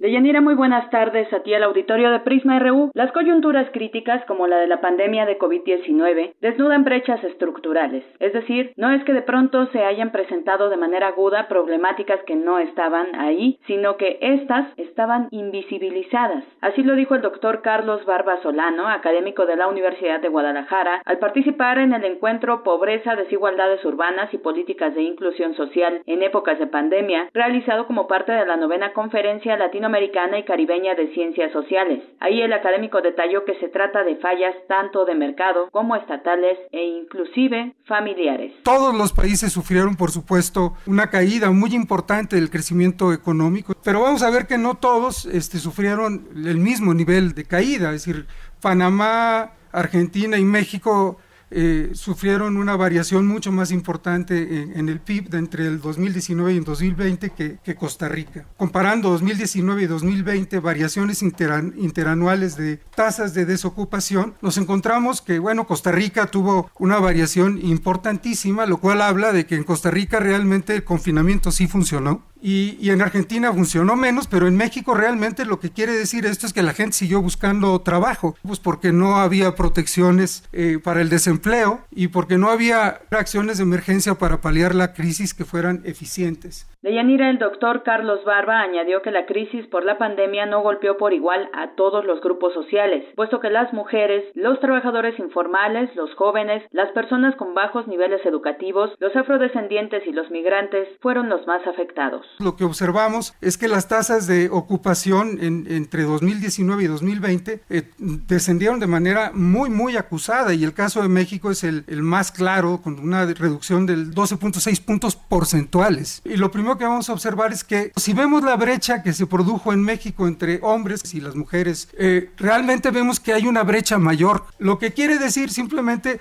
es que esto reafirma el hecho de que las mujeres tienen una inserción en el mercado laboral en condiciones de mayor precariedad e informalidad que los hombres. Por otra parte, el académico añadió que otra situación preocupante fue que el desempleo de la población joven fue más del doble del desempleo de la población total. Esta es la información. Muy buenas tardes. Gracias, dos de la tarde con 12 minutos. Vamos ahora a escuchar nuestra siguiente sección, Hablemos de Género, como todos los jueves aquí en este espacio, que en esta ocasión vamos a hablar de violencia vicaria. Hablemos de género y más. Una sección para hablar de derechos sexuales, reproductivos, aborto, lenguaje inclusivo y mucho más sin censura y sin estigmas. El día de hoy hablaremos con Sonia Bácaro de la violencia vicaria, qué es, cómo se genera, cómo se ha avanzado en el tema legal para su castigo. Sonia Bácaro es psicoterapeuta, psicóloga clínica, laboral y forense. Tiene estudios de posgrado en violencia familiar y en metodología de la investigación en psicología, máster en psicología forense y perito forense, experta en victimología, con casi 40 años de experiencia profesional y docente en el ámbito público y privado. Sonia, explícanos el concepto de violencia vicaria. El artículo de la ley que de la ley de medidas de protección contra la violencia de género, definiendo la violencia de género también como aquella que un individuo violento ejerce a través de las hijas y los hijos o de alguna persona significativa para ir contra la mujer. ¿Dónde ubicamos a México, Sonia?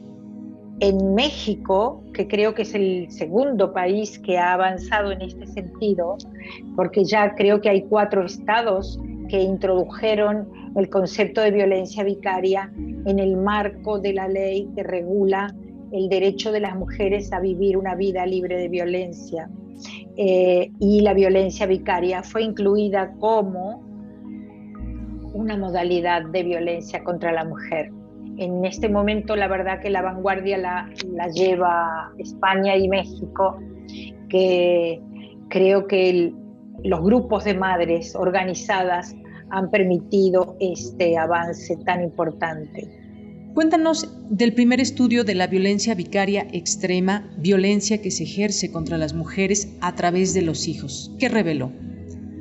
Bueno, el primer estudio que hicimos aquí en España para medir, para tener datos estadísticos acerca de lo que sucedía con esta violencia vicaria en su modalidad extrema, o sea, cuando el maltratador asesina a las hijas y a los hijos eh, para ir contra la mujer, lo hicimos en el año 2021 y fue terminado en diciembre del 2021 y presentado en abril de este año. Ese estudio nos mostró lo que conocíamos o intuíamos. Estudiamos 400 casos eh, judiciales eh, y de hemeroteca, porque tenemos que saber que en muchos casos cuando estos individuos se matan luego de cometer el asesinato de las hijas y los hijos, eh, lamentablemente la causa judicial se extingue. Entonces, esa falta de, datos la hemos eh, podido cubrir con la hemeroteca. Eh, decía que habíamos em, estudiado 400 casos y de ellos extrajimos que había 51 casos donde se daban las premisas para que sean considerados violencia vicaria. ¿Qué significa esta premisa? Que pudimos demostrar y estaba demostrado que el asesinato se había cometido para dañar a la madre. Eh, ¿Cómo lo demostramos esto? Primero y principal porque el asesino lo dijo.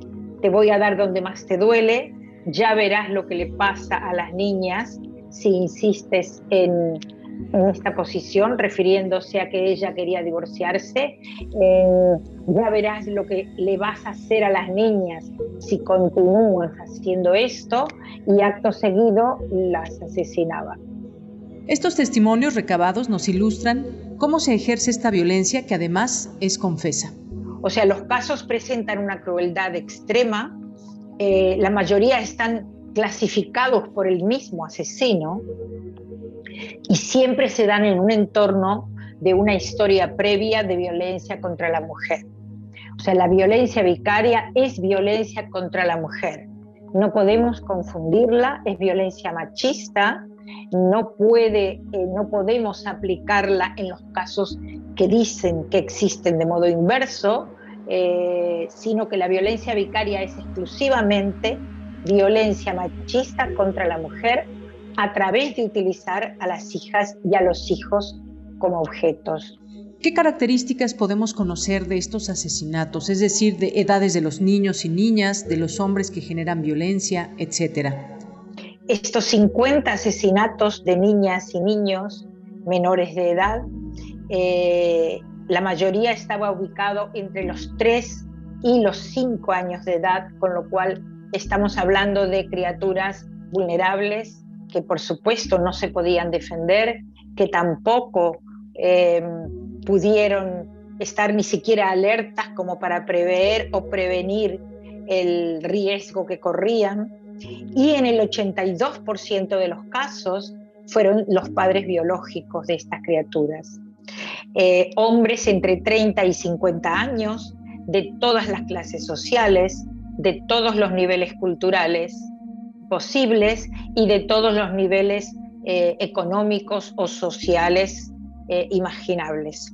Con lo cual no existe ningún rasgo más que el machismo y el ansia de poder y control que tiene todo hombre violento para continuar el maltrato y la violencia contra las mujeres y lo que él considera que es de su propiedad, que es su prole.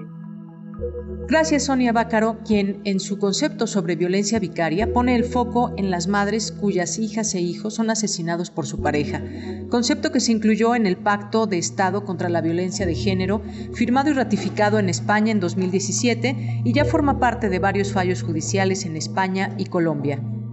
La siguiente semana les presentaremos la segunda parte de este tema y cómo se ha avanzado en la legislación. Hasta la próxima.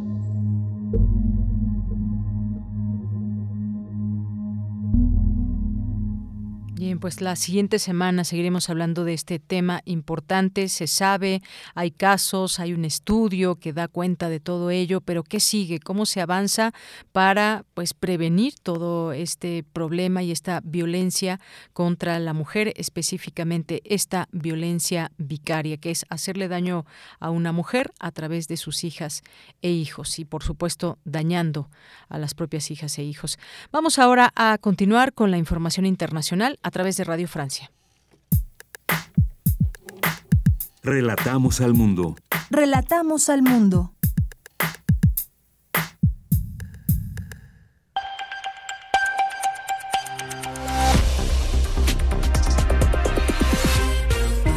Bienvenidos a este flash informativo de Radio Francia Internacional. En los controles lo hace Vanessa Lotron. Hoy es jueves 9 de junio y así comenzamos.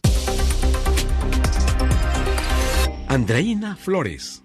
En Francia faltan tres días para la primera vuelta de las elecciones legislativas. Los partidos de izquierda han establecido una alianza encabezada por el ex candidato presidencial de extrema izquierda, Jean-Luc Mélenchon, quien se ha propuesto obtener los votos suficientes para ser nombrado primer ministro. La bancada de Emmanuel Macron teme perder la mayoría absoluta que tiene en este momento.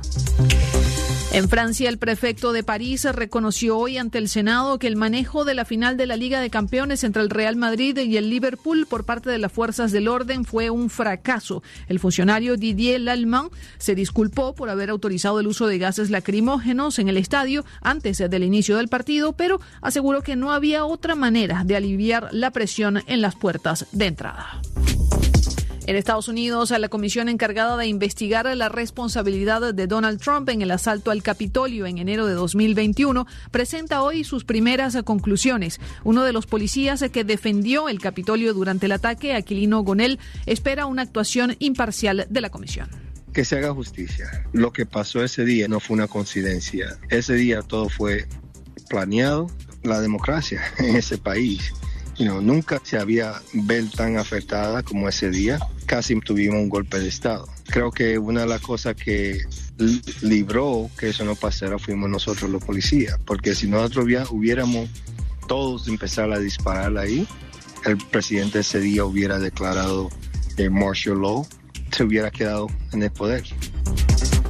En la Cumbre de las Américas eh, que se celebra en Los Ángeles, eh, Joe Biden se reúne hoy por primera vez eh, con el presidente brasileño Jair Bolsonaro. Entre los temas a tratar están las elecciones presidenciales de Brasil que se llevarán a cabo en octubre, así como las acciones del continente para la lucha contra el cambio climático. El presidente ucraniano Vladimir Zelensky pidió a la FAO, la Organización de las Naciones Unidas para la Alimentación, que excluya a Rusia de su programa mundial, acusándole de bloquear y robar las reservas de maíz y trigo de Ucrania, suspendiendo las entregas de 25 toneladas de estos cereales a varios países de África y Asia. Escuchemos a Vladimir Zelensky. No se puede hablar de extender la membresía de Rusia en la FAO. ¿Cuál sería el lugar de Rusia si causara hambruna a por lo menos 400 millones de personas o incluso a más de mil millones? Dice el presidente de Ucrania. Y con esto ponemos punto final a este flash de Radio Francia Internacional. Prisma RU. Relatamos al mundo. Bien, pues ahí el panorama internacional, parte del panorama internacional que hay y los ojos también puestos en esta cumbre de las Américas, donde México se sumará a la Alianza de las Américas para la Prosperidad Económica. Y uno se pregunta justamente en todas estas reuniones que hay, pues de la gente que ostenta el poder, y el poder me refiero al poder también cambiar las cosas en los escenarios de Latinoamérica, por ejemplo, de las Américas, trabajar en conjunto. Vaya dificultad que de pronto se encuentran unos que se invitan, otros no, eh, quiénes son democracias, quiénes no, y en fin, un montón de cosas que, que se han generado previo, pero ahora que ya está en desarrollo, pues una de las acciones vemos esto, que México se sumará a los países firmantes de la iniciativa anunciada ayer por el presidente de Estados Unidos, Joe Biden, para la creación de la Alianza de las Américas para la Prosperidad Económica, que se oye muy bien ahora que hablábamos de todos estos barrios marginales, la prosperidad económica llega o no llega a muchas personas que son personas eh, migrantes que precisamente expulsados de sus lugares de origen buscan pues tener acceso a lo básico, a tener un trabajo, a tener educación para sus hijos, a tener cosas que parecerían básicas para muchas personas, pero que en realidad no lo son para muchas otras. En esta inauguración que se lleva a cabo, que se llevó a cabo allá en Los Ángeles, California, se propuso la nueva alianza que para fomentar el crecimiento de las economías de la región, priorizando enfoques que disminuyan la desigualdad entre las sociedades, protejan a las personas más vulnerables y fomenten la creación de empleos bien remunerados. Esta iniciativa busca impulsar la innovación en los sectores público y privado, así como abordar el cambio climático mediante la inversión con estrategias enfocadas a la resiliencia y la sustentabilidad. La Secretaría de Relaciones Exteriores anunció en un comunicado que el Gobierno de México reconoce la propuesta estadounidense y se sumará a los países firmantes. Ya veremos también en los propios hechos cómo avanzan todas estas eh, propuestas, eh, todo esto que se pretende llevar desde una sola voz, que es la unión, la prosperidad económica, cómo se logra más allá de todos los discursos que se puedan dar desde la cumbre de las Américas. Continuamos. Continuamos y ya de una vez nos enlazamos, ya está en la línea telefónica la maestra Alexandra Aguilar Belami, que es investigadora asociada al Programa Universitario de Derechos Humanos de la UNAM, porque nos va a invitar a la presentación de un libro el día de hoy. Maestra Alexandra, bienvenida, buenas tardes. Buenas tardes, ¿cómo estás, doña Nira? Muy bien, muchas gracias. Pues eh, cuéntenos, por favor, de este libro Discriminación, Sesgos Cognitivos y Derechos Humanos, Perspectivas y Debates Transdisciplinarios. Eh, pues mira, Deyanira, este libro es el resultado este, de un coloquio que se hizo en el 2018, donde invitamos a diferentes académicos de la, de la UNAM, pero también de diferentes universidades en Canadá, Estados Unidos, Brasil eh, y Venezuela, a eh, discutir sobre el papel que tienen los sesgos cognitivos en la discriminación y la violación a los derechos humanos. El libro, después de este, una pandemia y después de mucho trabajo de revisión editorial, pues bueno, este, el día de hoy hacemos esta presentación pública y queremos hacer una invitación extensiva para este, todo el público que quiera acompañarnos en la Casa de las Humanidades de la UNAM hoy a las 5 de la tarde o también nos pueden seguir por la página de YouTube del Programa Universitario de Derechos Humanos, que es PUDH. Muy bien, pues dejamos esta invitación, esto que surge, como bien nos indica maestra de este coloquio 2018, y siempre cuando hablamos de derechos humanos, pues se nos abre una perspectiva también muy grande de cómo seguir abonando para que se cumplan los derechos humanos, los debates también, y en este caso debates transdisciplinarios que nos llevan pues a todas estas reflexiones y posibilidades de seguir comprendiendo nuestras realidades. Eh, gracias. Algo que más que nos quiera comentar sobre el contenido, hacia dónde nos llevan estos, estos debates? Eh, pues mira, Yanira, creo que los sesgos cognitivos eh, son estos mecanismos, este, componentes, digamos, del sistema cognitivo que de alguna otra forma pues nos han dado mucha luz en cómo este, a veces hacemos juicios rápidos y no nos detenemos a reflexionar en una serie de eh, procesos y de toma de decisión. Y la importancia de ponerles atención tiene que ver con que están muy relacionados con mantener estructuras y comportamientos de discriminación sistémica en toda la sociedad. Como sabemos, eh, tenemos mucha dificultad de generar un cambio social este, hacia comportamientos que sean mucho más inclusivos, incluyentes, equitativos. Y creo que el estudio de eh, los eh, sesgos cognitivos y especialmente muchos de los textos que el público va a poder encontrar en este libro, pues nos hablan de cómo se reflejan estos sesgos en diferentes áreas de la vida pública, en el diseño de políticas públicas, en eh, comportamientos que pueden tener los diferentes agentes públicos en el sistema judicial, en el sistema educativo, este, en el sistema, por ejemplo, migratorio, de cómo respondemos, digamos, a la otredad. ¿No? Y las dificultades a veces que tenemos, pues, de construir puentes de empatía, de construir también eh, acercamientos donde podamos reconocer, pues, este, la, la, eh, la igualdad eh, de todas las personas desde la, de las mismas maneras. Y es un libro, digamos, muy interesante con 30 autores este, que son desde cineastas reconocidos en nuestro país y en otros países también, este, escritores que han este, hecho un énfasis importante en cuestiones de discriminación y de racismo en México, en Brasil, en Venezuela y en Canadá. Y bueno, tenemos también una exploración teórica conceptual por parte de diferentes investigadores que, eh, que están buscando, que entre todos creo estamos buscando cómo poder eh, solucionar el problema de la discriminación y pues finalmente creo que las conclusiones eh, que podamos encontrar en muchos de estos textos es que, evidentemente es un problema complejo, pero conforme tenemos más elementos conceptuales y aproximaciones que nos ayuden a entenderlo, pues podremos ir eh, mejorando las condiciones de discriminación y sobre todo de violación a derechos humanos. Que creo que la premisa interesante de este libro es cómo vinculamos estos elementos con el desarrollo de las ciencias cognitivas que había tenido un desarrollo importante, por ejemplo, en las instituciones anglo, angloamericanas, este, anglosajonas, pero este, en México, digamos, la investigación cada vez hay más.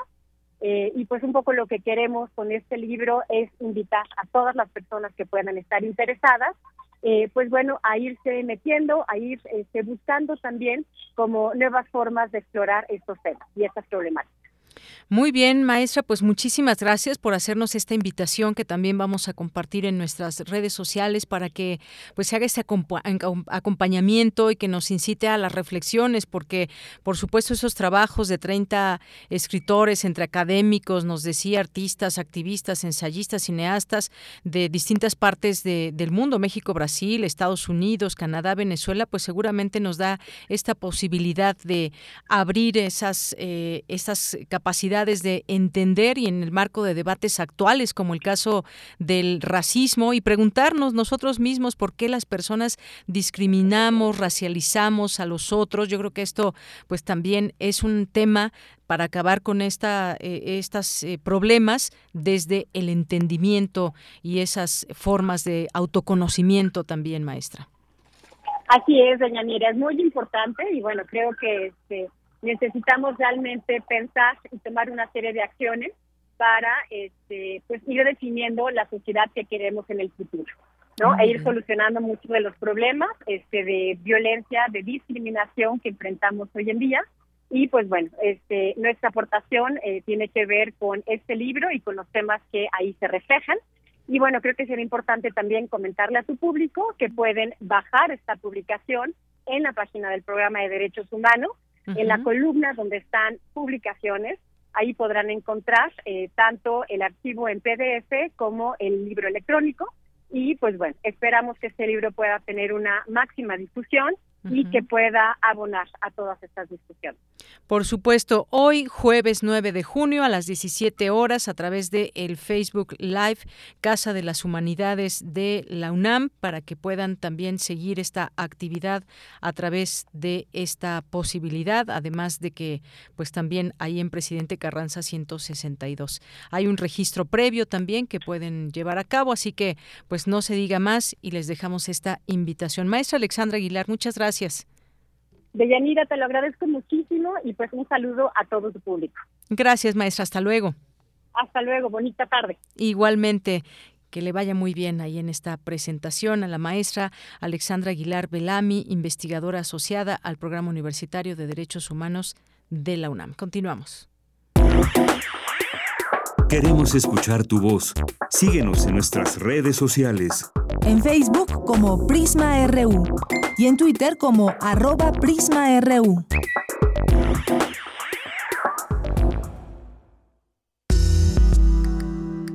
Colaboradores RU.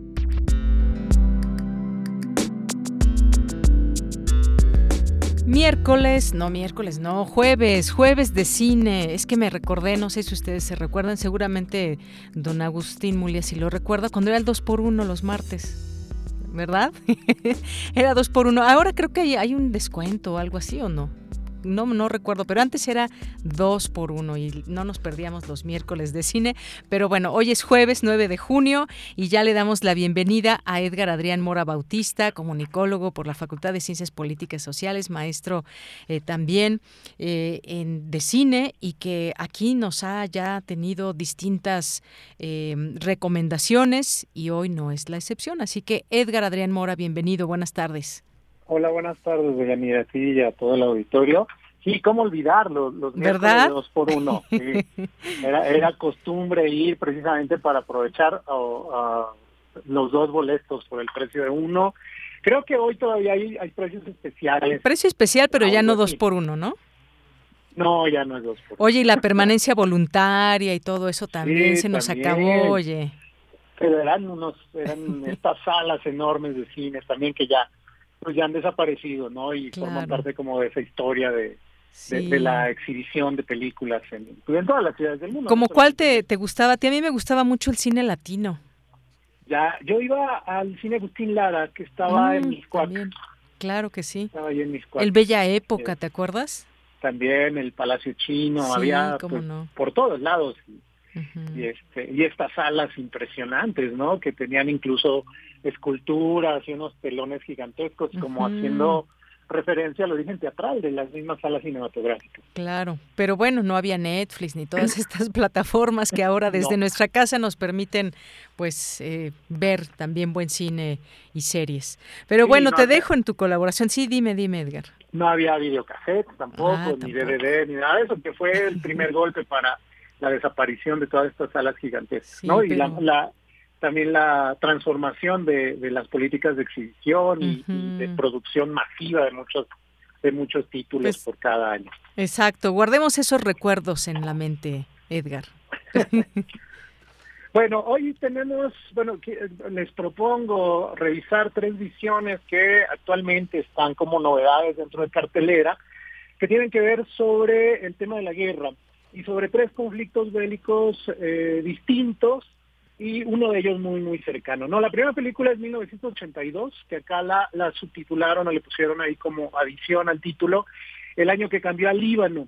Es una coproducción entre Líbano, Noruega, Francia y Qatar, o sea, entre productores europeos y de Medio Oriente, dirigida por Walid Mowanes en el año 2020 y que ya llegó a salas de nuestro país que narra precisamente la historia de, eh, de cómo en 1982, que va a ser un año crucial para el país del Líbano, que está en medio de una serie de disputas religiosas y territoriales entre Israel, Siria, la Organización para la Liberación de Palestina y tal, desde el 79 y casi hasta, más bien hasta la década de los 90, hasta el 90, 91 se resuelve todo ese conflicto, eh, es el telón de fondo sobre el cual se desarrolla la historia de Wissam. Wissam es un niño de 11 años que intenta declararle su amor a una compañera de clases, precisamente en, épocas como esta, antes de que comiencen las, ah, las vacaciones de verano. Entonces, eh, una de las líneas argumentales va precisamente por ese lado. conocemos también a su maestra, que es una mujer que tiene una, una, como una especie de negación con respecto a todo el conflicto que está ocurriendo a su alrededor, que se encuentra en una encrucijada entre apoyar a una de las facciones representada por su, su hermano, que es militante, y por el otro lado a su pareja, que eh, tiene pues una visión política completamente distinta. Eh, y bueno, mientras esto ocurre, comienza a crecer la tensión, los bombardeos, los incendios, muy, muy cerca de una escuela, que es el escenario principal y, único en donde se desarrolla pues esta, esta historia. Eh, es una cinta de tensión creciente, es, decir, el espectador siempre está esperando que ocurra algo porque la, la guerra es como un, animal o, como una cuestión que se viene acercando cada vez más hacia donde están los personajes eh, y al final vemos pasar estos tanques que reflejan pues toda esta, eh, esta invasión. Hay una gran dirección por parte del director de actores infantiles, eh, y donde hay una especie de reflexión acerca de para ellos no puede haber algo más importante que lo que les preocupa precisamente en ese momento, que en este caso es el amor, ¿no? La idea de Wisami y el crush así tremendo que tiene con esta compañera la cual la quiere conquistar regalándole dibujos. Y esos dibujos sirven también para reflejar pues una mezcla de técnicas. Hay una, eh, una parte de acción real y hay unas escenas en donde a esa acción real suceden eh, escenas de animación con los dibujos que Wissam hace en su cuaderno y que representan pues esta especie de mirada infantil y del deseo de proteger a los suyos, en este caso a la ciudad de Beirut y a los, a los alrededores, que es donde se desarrolla pues toda la trama. 1982 eh, se llama esta película y es pues, muy, recomendable. Claro, oye, además esto que nos dices desde la mirada también de, la niñez, cómo se pueden desarrollar esas historias que nos cuentan muchísimo, desde, desde esas miradas inocentes que nos van platicando también, pues cómo es ese entorno y cómo se vive desde, desde pues esa mirada, ¿no? Sí, y aparte en una sociedad que es sumamente, o que se muestra como una, una sociedad plural, multicultural, escuchamos diálogos en árabe, pero oímos también eh, voces en francés, voces en inglés, entonces hay como pues toda esta amalgama cultural que se va a dar en esta zona en conflicto, que se ha mantenido como tal hasta nuestros días, ¿no? Inclusive ya en ese momento se habla de la intervención de Siria dentro del conflicto interno libanés, eh, y bueno, que es algo que, que, hoy no nos es ajeno, ¿no? Las noticias están también todavía refiriendo pues a la cantidad de conflictos que ocurren dentro de la zona, animados también por cuestiones religiosas. Hay acá una tensión entre los cristianos, los árabes y, las demás religiones que, existen o que coexisten más bien pues dentro de ese territorio. Bien, pues muchas gracias. Esa es otra de las recomendaciones. ¿Qué, qué otra, Edgar? Bueno, otra se llama Operation Mindsmith eh, acá le pusieron el arma del engaño, el arte del engaño, una cosa así, dirigida por John Madden, por producción británica y norteamericana del 2022, que nos habla de los métodos a partir de los cuales comienza a desarrollarse la idea moderna del espionaje, ¿no? Este, en este caso en particular, es una película basada en una novela, eh, nos hablan de cómo un grupo de inteligencia británico utiliza un cadáver para construir un elaborado engaño para que los nazis movilicen tropas y los aliados puedan llevar a cabo la, el desembarco en Sicilia y esta forma como de, pinza que hicieron dentro de estos eh, movimientos eh, militares dentro de, Europa durante la Segunda Guerra Mundial. Eh, una cosa muy, muy interesante, a mí me pareció la construcción que se hace a partir de la ficción y de la síntesis de, de los personajes que participan en esta como, como fabricación de una identidad a partir de cero, del soldado muerto que van a utilizar para poder llevar a cabo este engaño. Hay una, de ahí que, que el, subtítulo pues que le pusieron aquí al, a la película, se trata precisamente de crear un engaño que, sea casi infalible, ¿no? Eh, aparece Ian Fleming ahí como una cuestión anecdótica, el padre de, de, este, de James Bond, del agente 007, aparece uno de los personajes que siempre está tecleando y cuando le preguntan qué está haciendo, pues dice que está escribiendo una novela, ¿no? Y hay ahí una, especie de chiste donde dicen que en, esa época pues, todos estaban escribiendo novelas, novelas de espías, lo que se dedicaban a la inteligencia, parece que había una, una producción bastante eh, numerosa de, historias de este tipo. Eh, esta, esta película en particular nos sirve para darnos cuenta de cómo la guerra se desarrolla en, varios frentes, ¿no? No solamente es una guerra que se lleva a cabo en el campo de batalla, sino que sobre todo en estos conflictos internacionales o que involucran una gran cantidad de soldados, de recursos, etcétera, pues hace falta también estrategia y hace falta pues toda esta cuestión del espionaje que hoy ha, ha alcanzado pues unas dimensiones tremendas. Es una cinta entretenida, falla un poquito, me parece a mí, en pensar la trama, es decir, no hay como puntos climáticos que uno pueda reconocer, pero bueno, la resolución es adecuada y al tratarse de una cinta basada en hechos reales, pues eh, uno también ya más o menos sabe en qué va, va a parar todo eso que se está contando. Claro, pero llevarlo al cine también, por supuesto, muy interesante. Y luego tenemos La Civil. Cuéntanos, Edgar.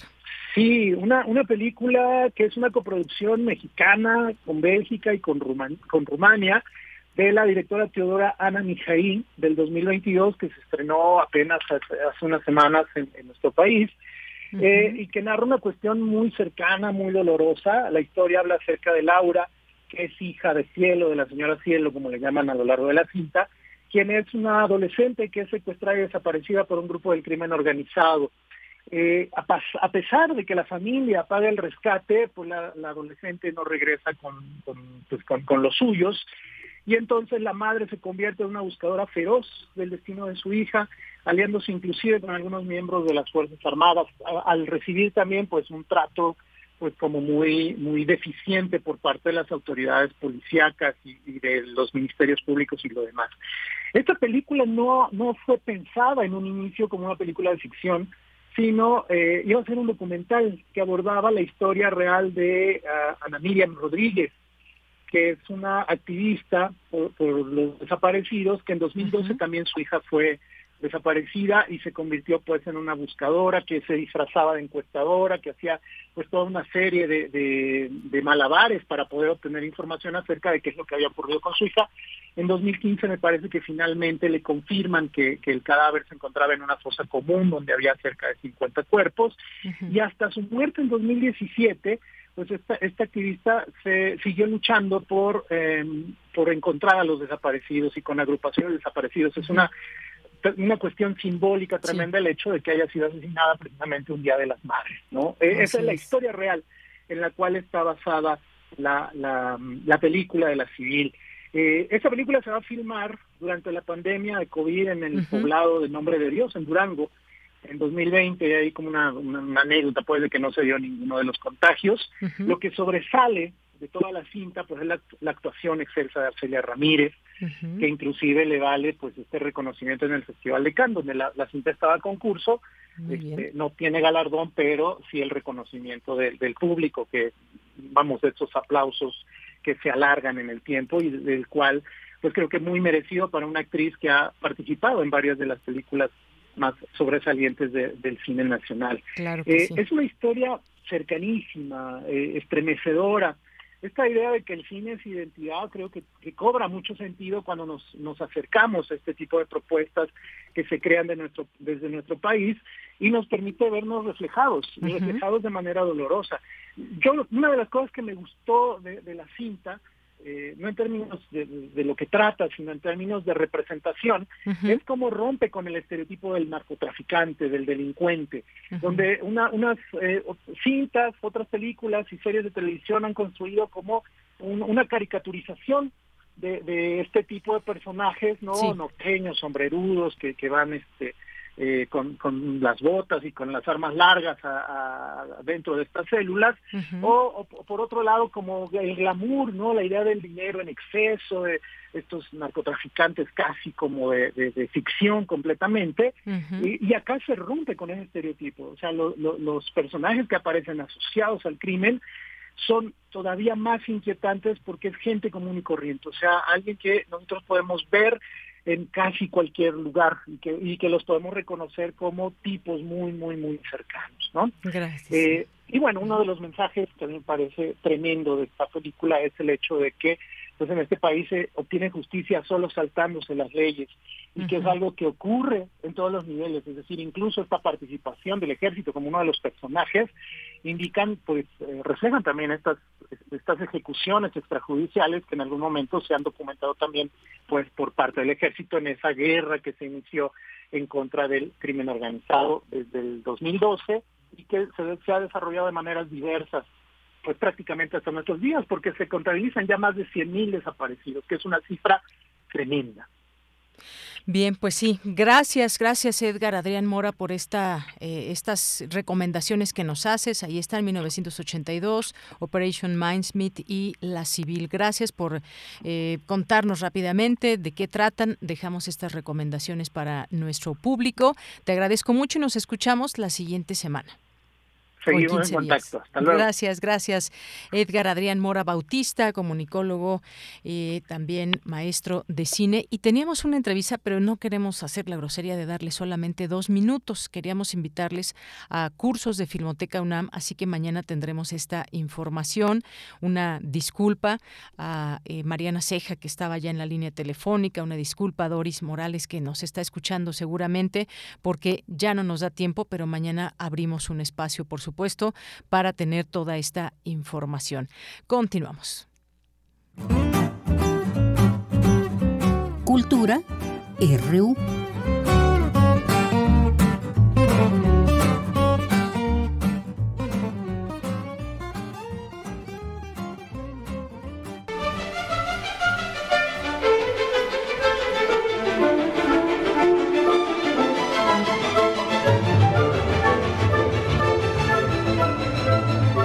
Nos vamos ahora a Cultura con Tamara Quirós.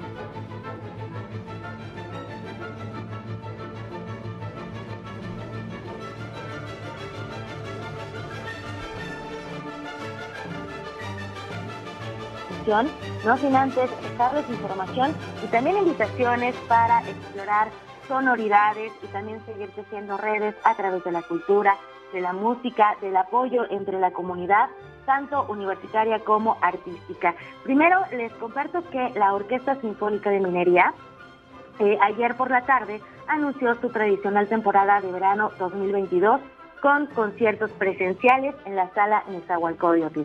El eje de la temporada será el Festival Beethoven, que incluirá las nueve sinfonías del genio de Bonn, dirigidas por el maestro Carlos Miguel Prieto. Este programa contempla asimismo obras de reconocidos compositores nacionales y extranjeros, así como la participación de 11 destacados solistas. Y bueno, como muchos de ustedes seguramente saben, como cada año se realizarán los conciertos familiar infantil, y las tradicionales pláticas de apreciación musical impartidas por el maestro Juan Arturo Brennan, a quien seguramente conocerán por su amplia trayectoria y porque es uno de los colaboradores de esta radiodifusora universitaria. Y bueno, en la conferencia de prensa que se realizó el día de ayer en el Palacio de Minería, el ingeniero Luis Antonio Asensio, presidente del patronato de la Orquesta Sinfónica de Minería, señaló que para los amantes de la música, que somos la inmensa mayoría, una temporada de conciertos es una fiesta, que con la música atestiguamos y por ende celebramos de lo que son capaces el talento y el virtuosismo humanos. Eh, eh, él dijo que escuchamos grandes obras que nos conmueven, que nos abren el espíritu, que nos eh, conectan afectivamente. Y por su parte, Carlos Miguel Prieto, director titular de la Orquesta Sinfónica de Minería, comentó que estaba muy contento, que estaba emocionado por regresar a los conciertos presenciales y hacerlo además en uno de los recintos más importantes de la universidad, la sala Nezahualcóyotl, pues era todo un privilegio. Escuchemos. No hemos tocado como orquesta de minería en la mesa desde 2019. O sea, conmigo. ¿eh? Creo que la orquesta ha hecho cosas, pero eso tiene, no tengo palabras para la emoción que es. Ahora, los músicos y yo, pues ya hemos estado haciendo cosas, o sea, yo, yo ya llevo a tambor batiente toda esta temporada, más fuera de México que en México. Pero, ¿qué significa para el verano, para minería, para mí? Es, eh, por, eso, por eso empecé con esto. Esta temporada es la temporada más importante de mi vida. ¿Por qué? Porque tiene el potencial de cambiar algo que ha sido oscuro, negativo, en el polo opuesto. ¿Sí? Entonces por eso le tengo tanta confianza. Porque además creo que hay músicos que mueren de ganas de estar juntos en el escenario ahí y público también. ¿no? O yo la primera vez que vi público después de la encerrona, me saltaron las lágrimas. ¿sí? Entonces, algo similar pasará porque minería tiene una manera de ser que ninguna otra orquesta tiene. Es una familia, es una tradición que no se puede poner en palabras. Y cuando no está, se extraña. Y lo que se va a dar ahí, independientemente de cuánto público hay, va a ser importantísimo y emotivísimo para todos. En total, de Yanira Auditorio, en esta temporada de verano participarán 11 destacados solistas nacionales y extranjeros, entre los que se encuentran el pianista Jorge Federico Osorio, interpretando el concierto romántico para piano de Manuel M. Ponce y el concierto para piano de Ricardo Castro. También estará el guitarrista español Pablo Sainz Villegas, con el concierto de Aranjuez de Joaquín Rodrigo y el trompetista Pacho Flores, uno de los artistas más esperados, con la presentación de su disco con la Orquesta Sinfónica de Minería.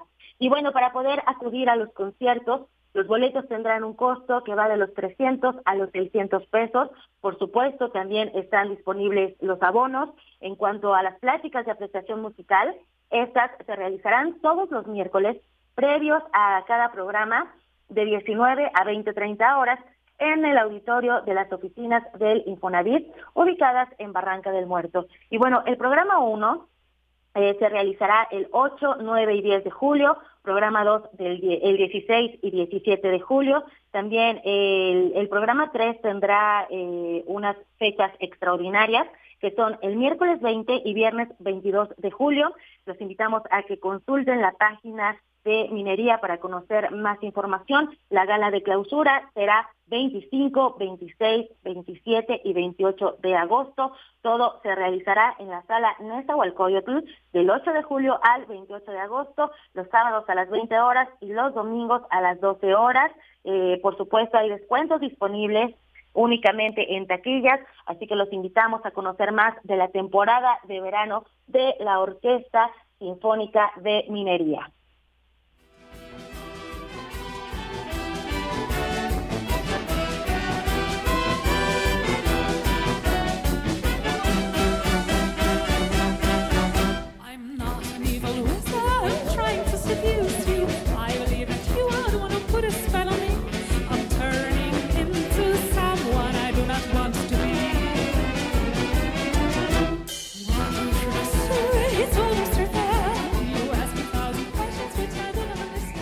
Y en otra información que también tiene que ver con la música, el lunes pasado salió a la luz el nuevo video musical Hechizo y The.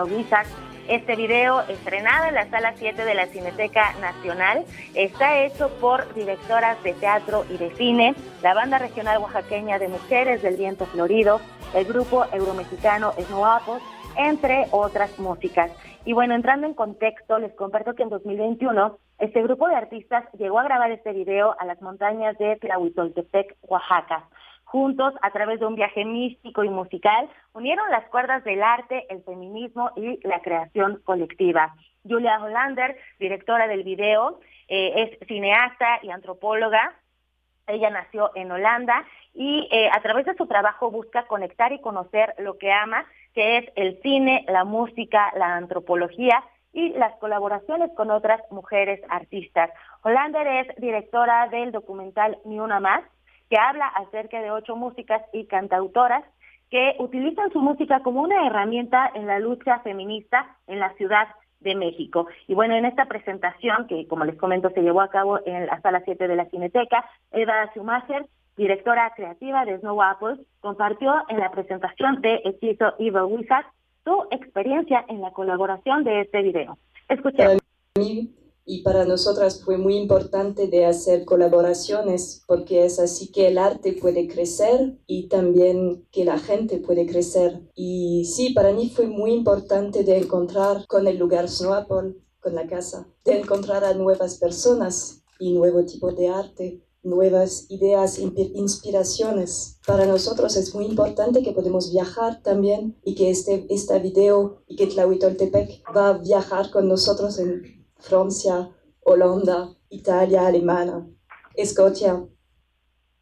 Y dentro de estas colaboraciones eh, les comparto que además del grupo existe la casa Snow Apple, es, eh, que abrió sus puertas el año pasado con la finalidad de ser una residencia artística internacional para gestar proyectos contemporáneos, además de brindar talleres y funcionar como foro escénico. Este espacio que está ubicado en Coyoacán está pensado para ayudar al arte en general, es inclusiva, pero principalmente está pensada para apoyar al arte y a las mujeres artistas. Escuchemos lo que compartió Cintia Martínez, celista y bajista de Snow Apple y promotora del proyecto Casa Snow Apple.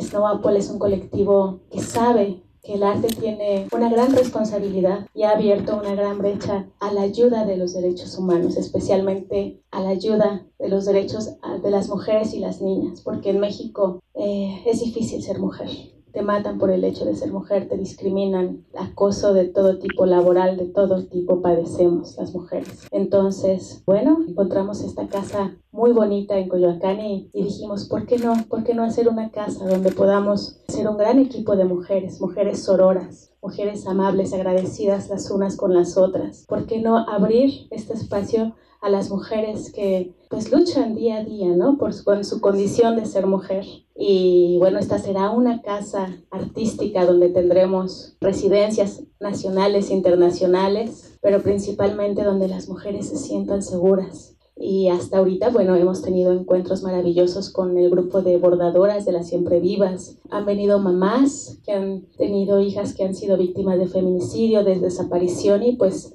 en esta casa se han hecho unos encuentros magníficos, tomando cafecito, bordando, comiendo pasteles ¿no? y contándonos historias de supervivencia, de unión. También en estos encuentros han asistido mujeres de Cherán. Yo no sabía que Cherán, quien se levantó, fueron las mujeres a tomar las campanas de las iglesias, encendiendo el fuego de la fogata. Entonces, es un espacio para, principalmente para las mujeres, pero para todas y todos. Es una casa inclusiva y siempre vamos a estar poniendo nuestra semillita y mostrando las vivencias que tenemos en otros países.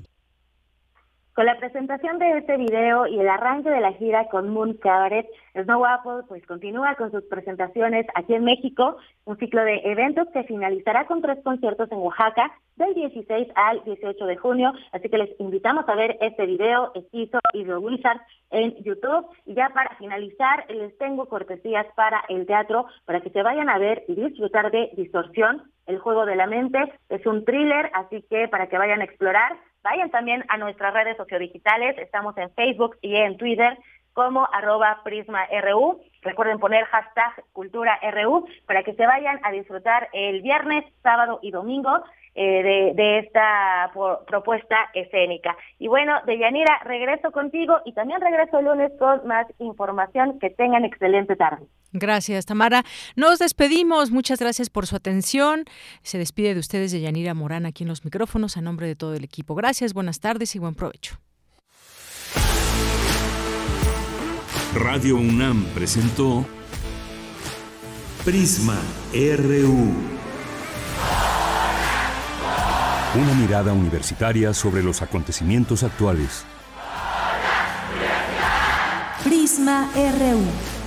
Relatamos al mundo.